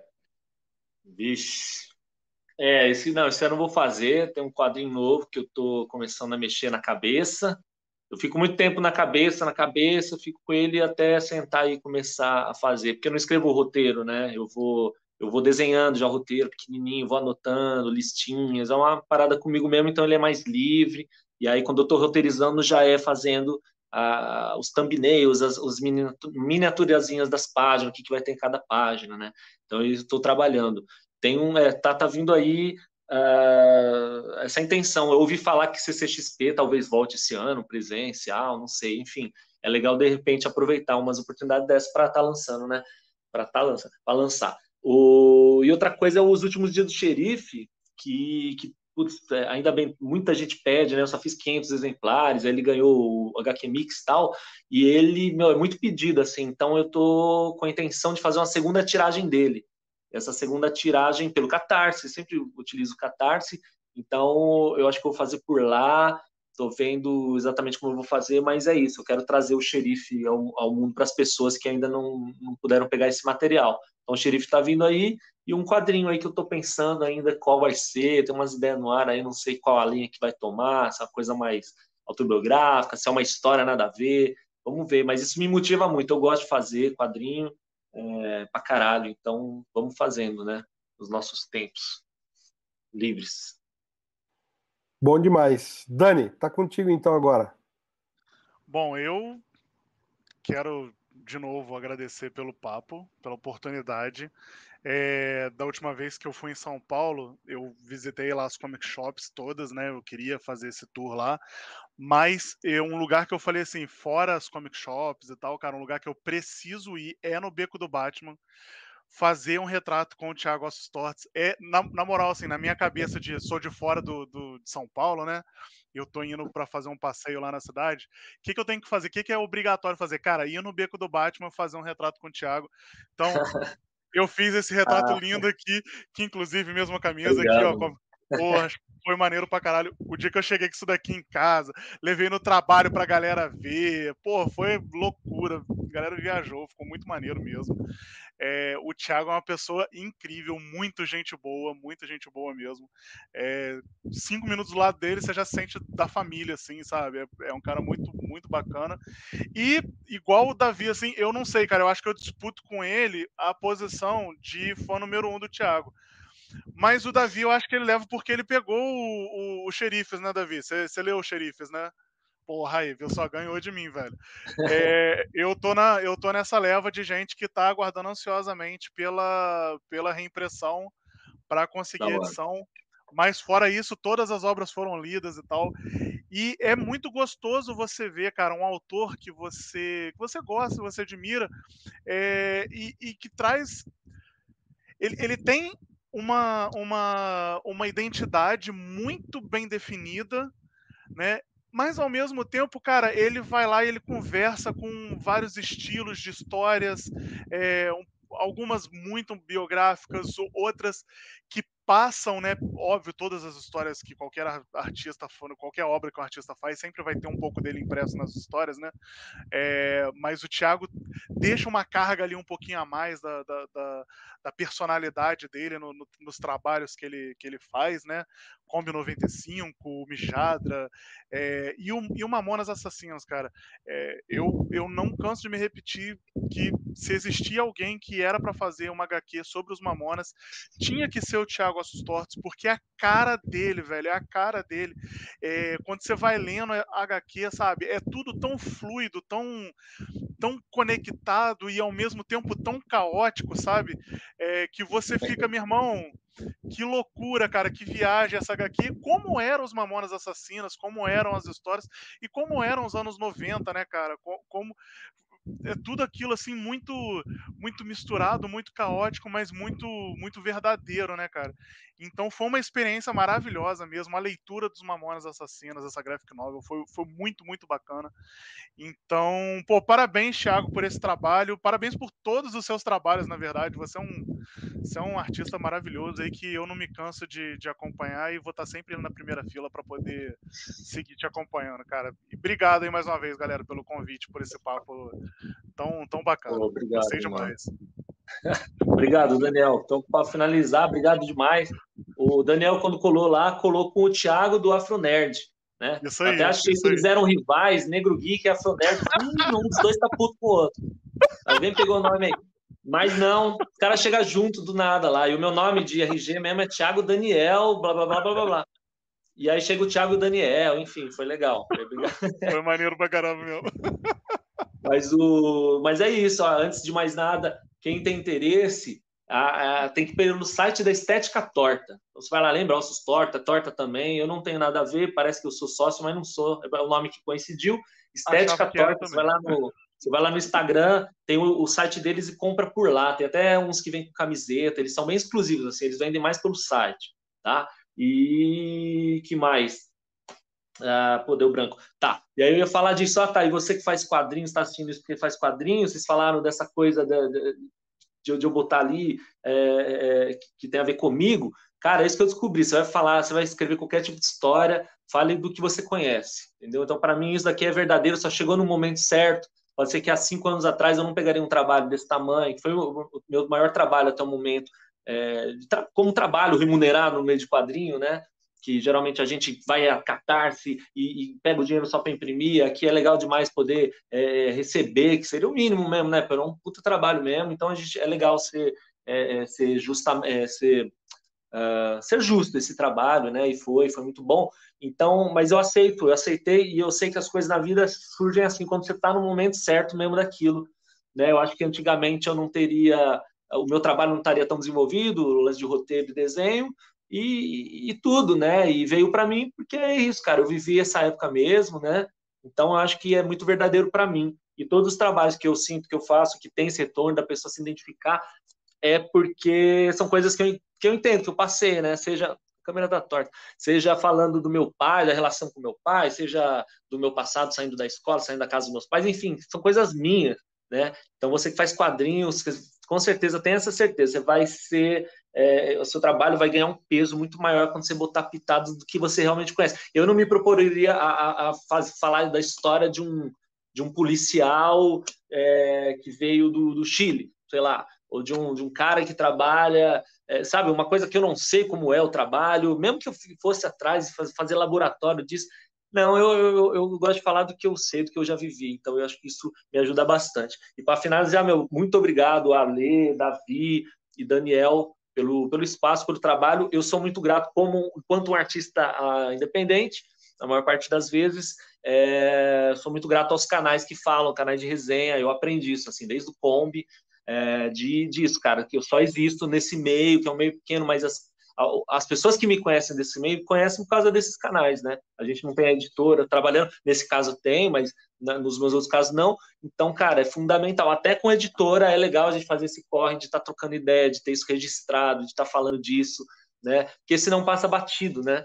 Então, isso é muito legal. Agradeço o trabalho que vocês fazem. Acho é, a gente, nós, produtores, vocês, produtores de conteúdo, e nós, é, né, dos quadrinhos, anda junto mesmo, assim, nessa. Porque senão não existe um sem o outro, né? Agradeço demais. Depois me sigam lá, os stories para quem não segue, pede retrato para eu pagar meus boletos. Você manda uma foto, você ganha um retrato na sua casa. E retrato, ó, o Thiago consegue fazer a mágica de deixar você mais bonito no retrato do que você é pessoalmente, hein? Eu sou prova viva disso. bom demais, cara, bom demais. E é isso aí, o importante é a gente estar tá andando de mãos juntas, de mãos dadas e juntos. E, cara, agradeço novamente Thiago Assustortes por estar aqui no Costelinha hoje. Agradeço mais uma vez Daniel Miranda Negro Geek de estar sempre dando esse suporte. E nosso querido Davi Oreglade, que fez toda a ponte, como sempre, ele que chamou para esse papo hoje. Então, Davi, obrigado como sempre, cara, por estar aqui na bancada, por fazer parte aí do Sobrecapa, né, de maneira honorária e benemérita. Obrigado mais uma vez. E, obviamente, a você que está em casa assistindo, nosso muito obrigado por estar tá assistindo. Se ficou até aqui, dá uma olhada também nos outros vídeos do canal e clica no logo do Sobrecapa para se inscrever se não for inscrito, galera. Tem mais vídeo, tem mais conteúdo, a gente está voltando com tudo, num formato menos editado, mas justamente para poder trazer mais coisa para vocês. E é isso aí, galera. Valeu! Abração para vocês tudo aí. Valeu.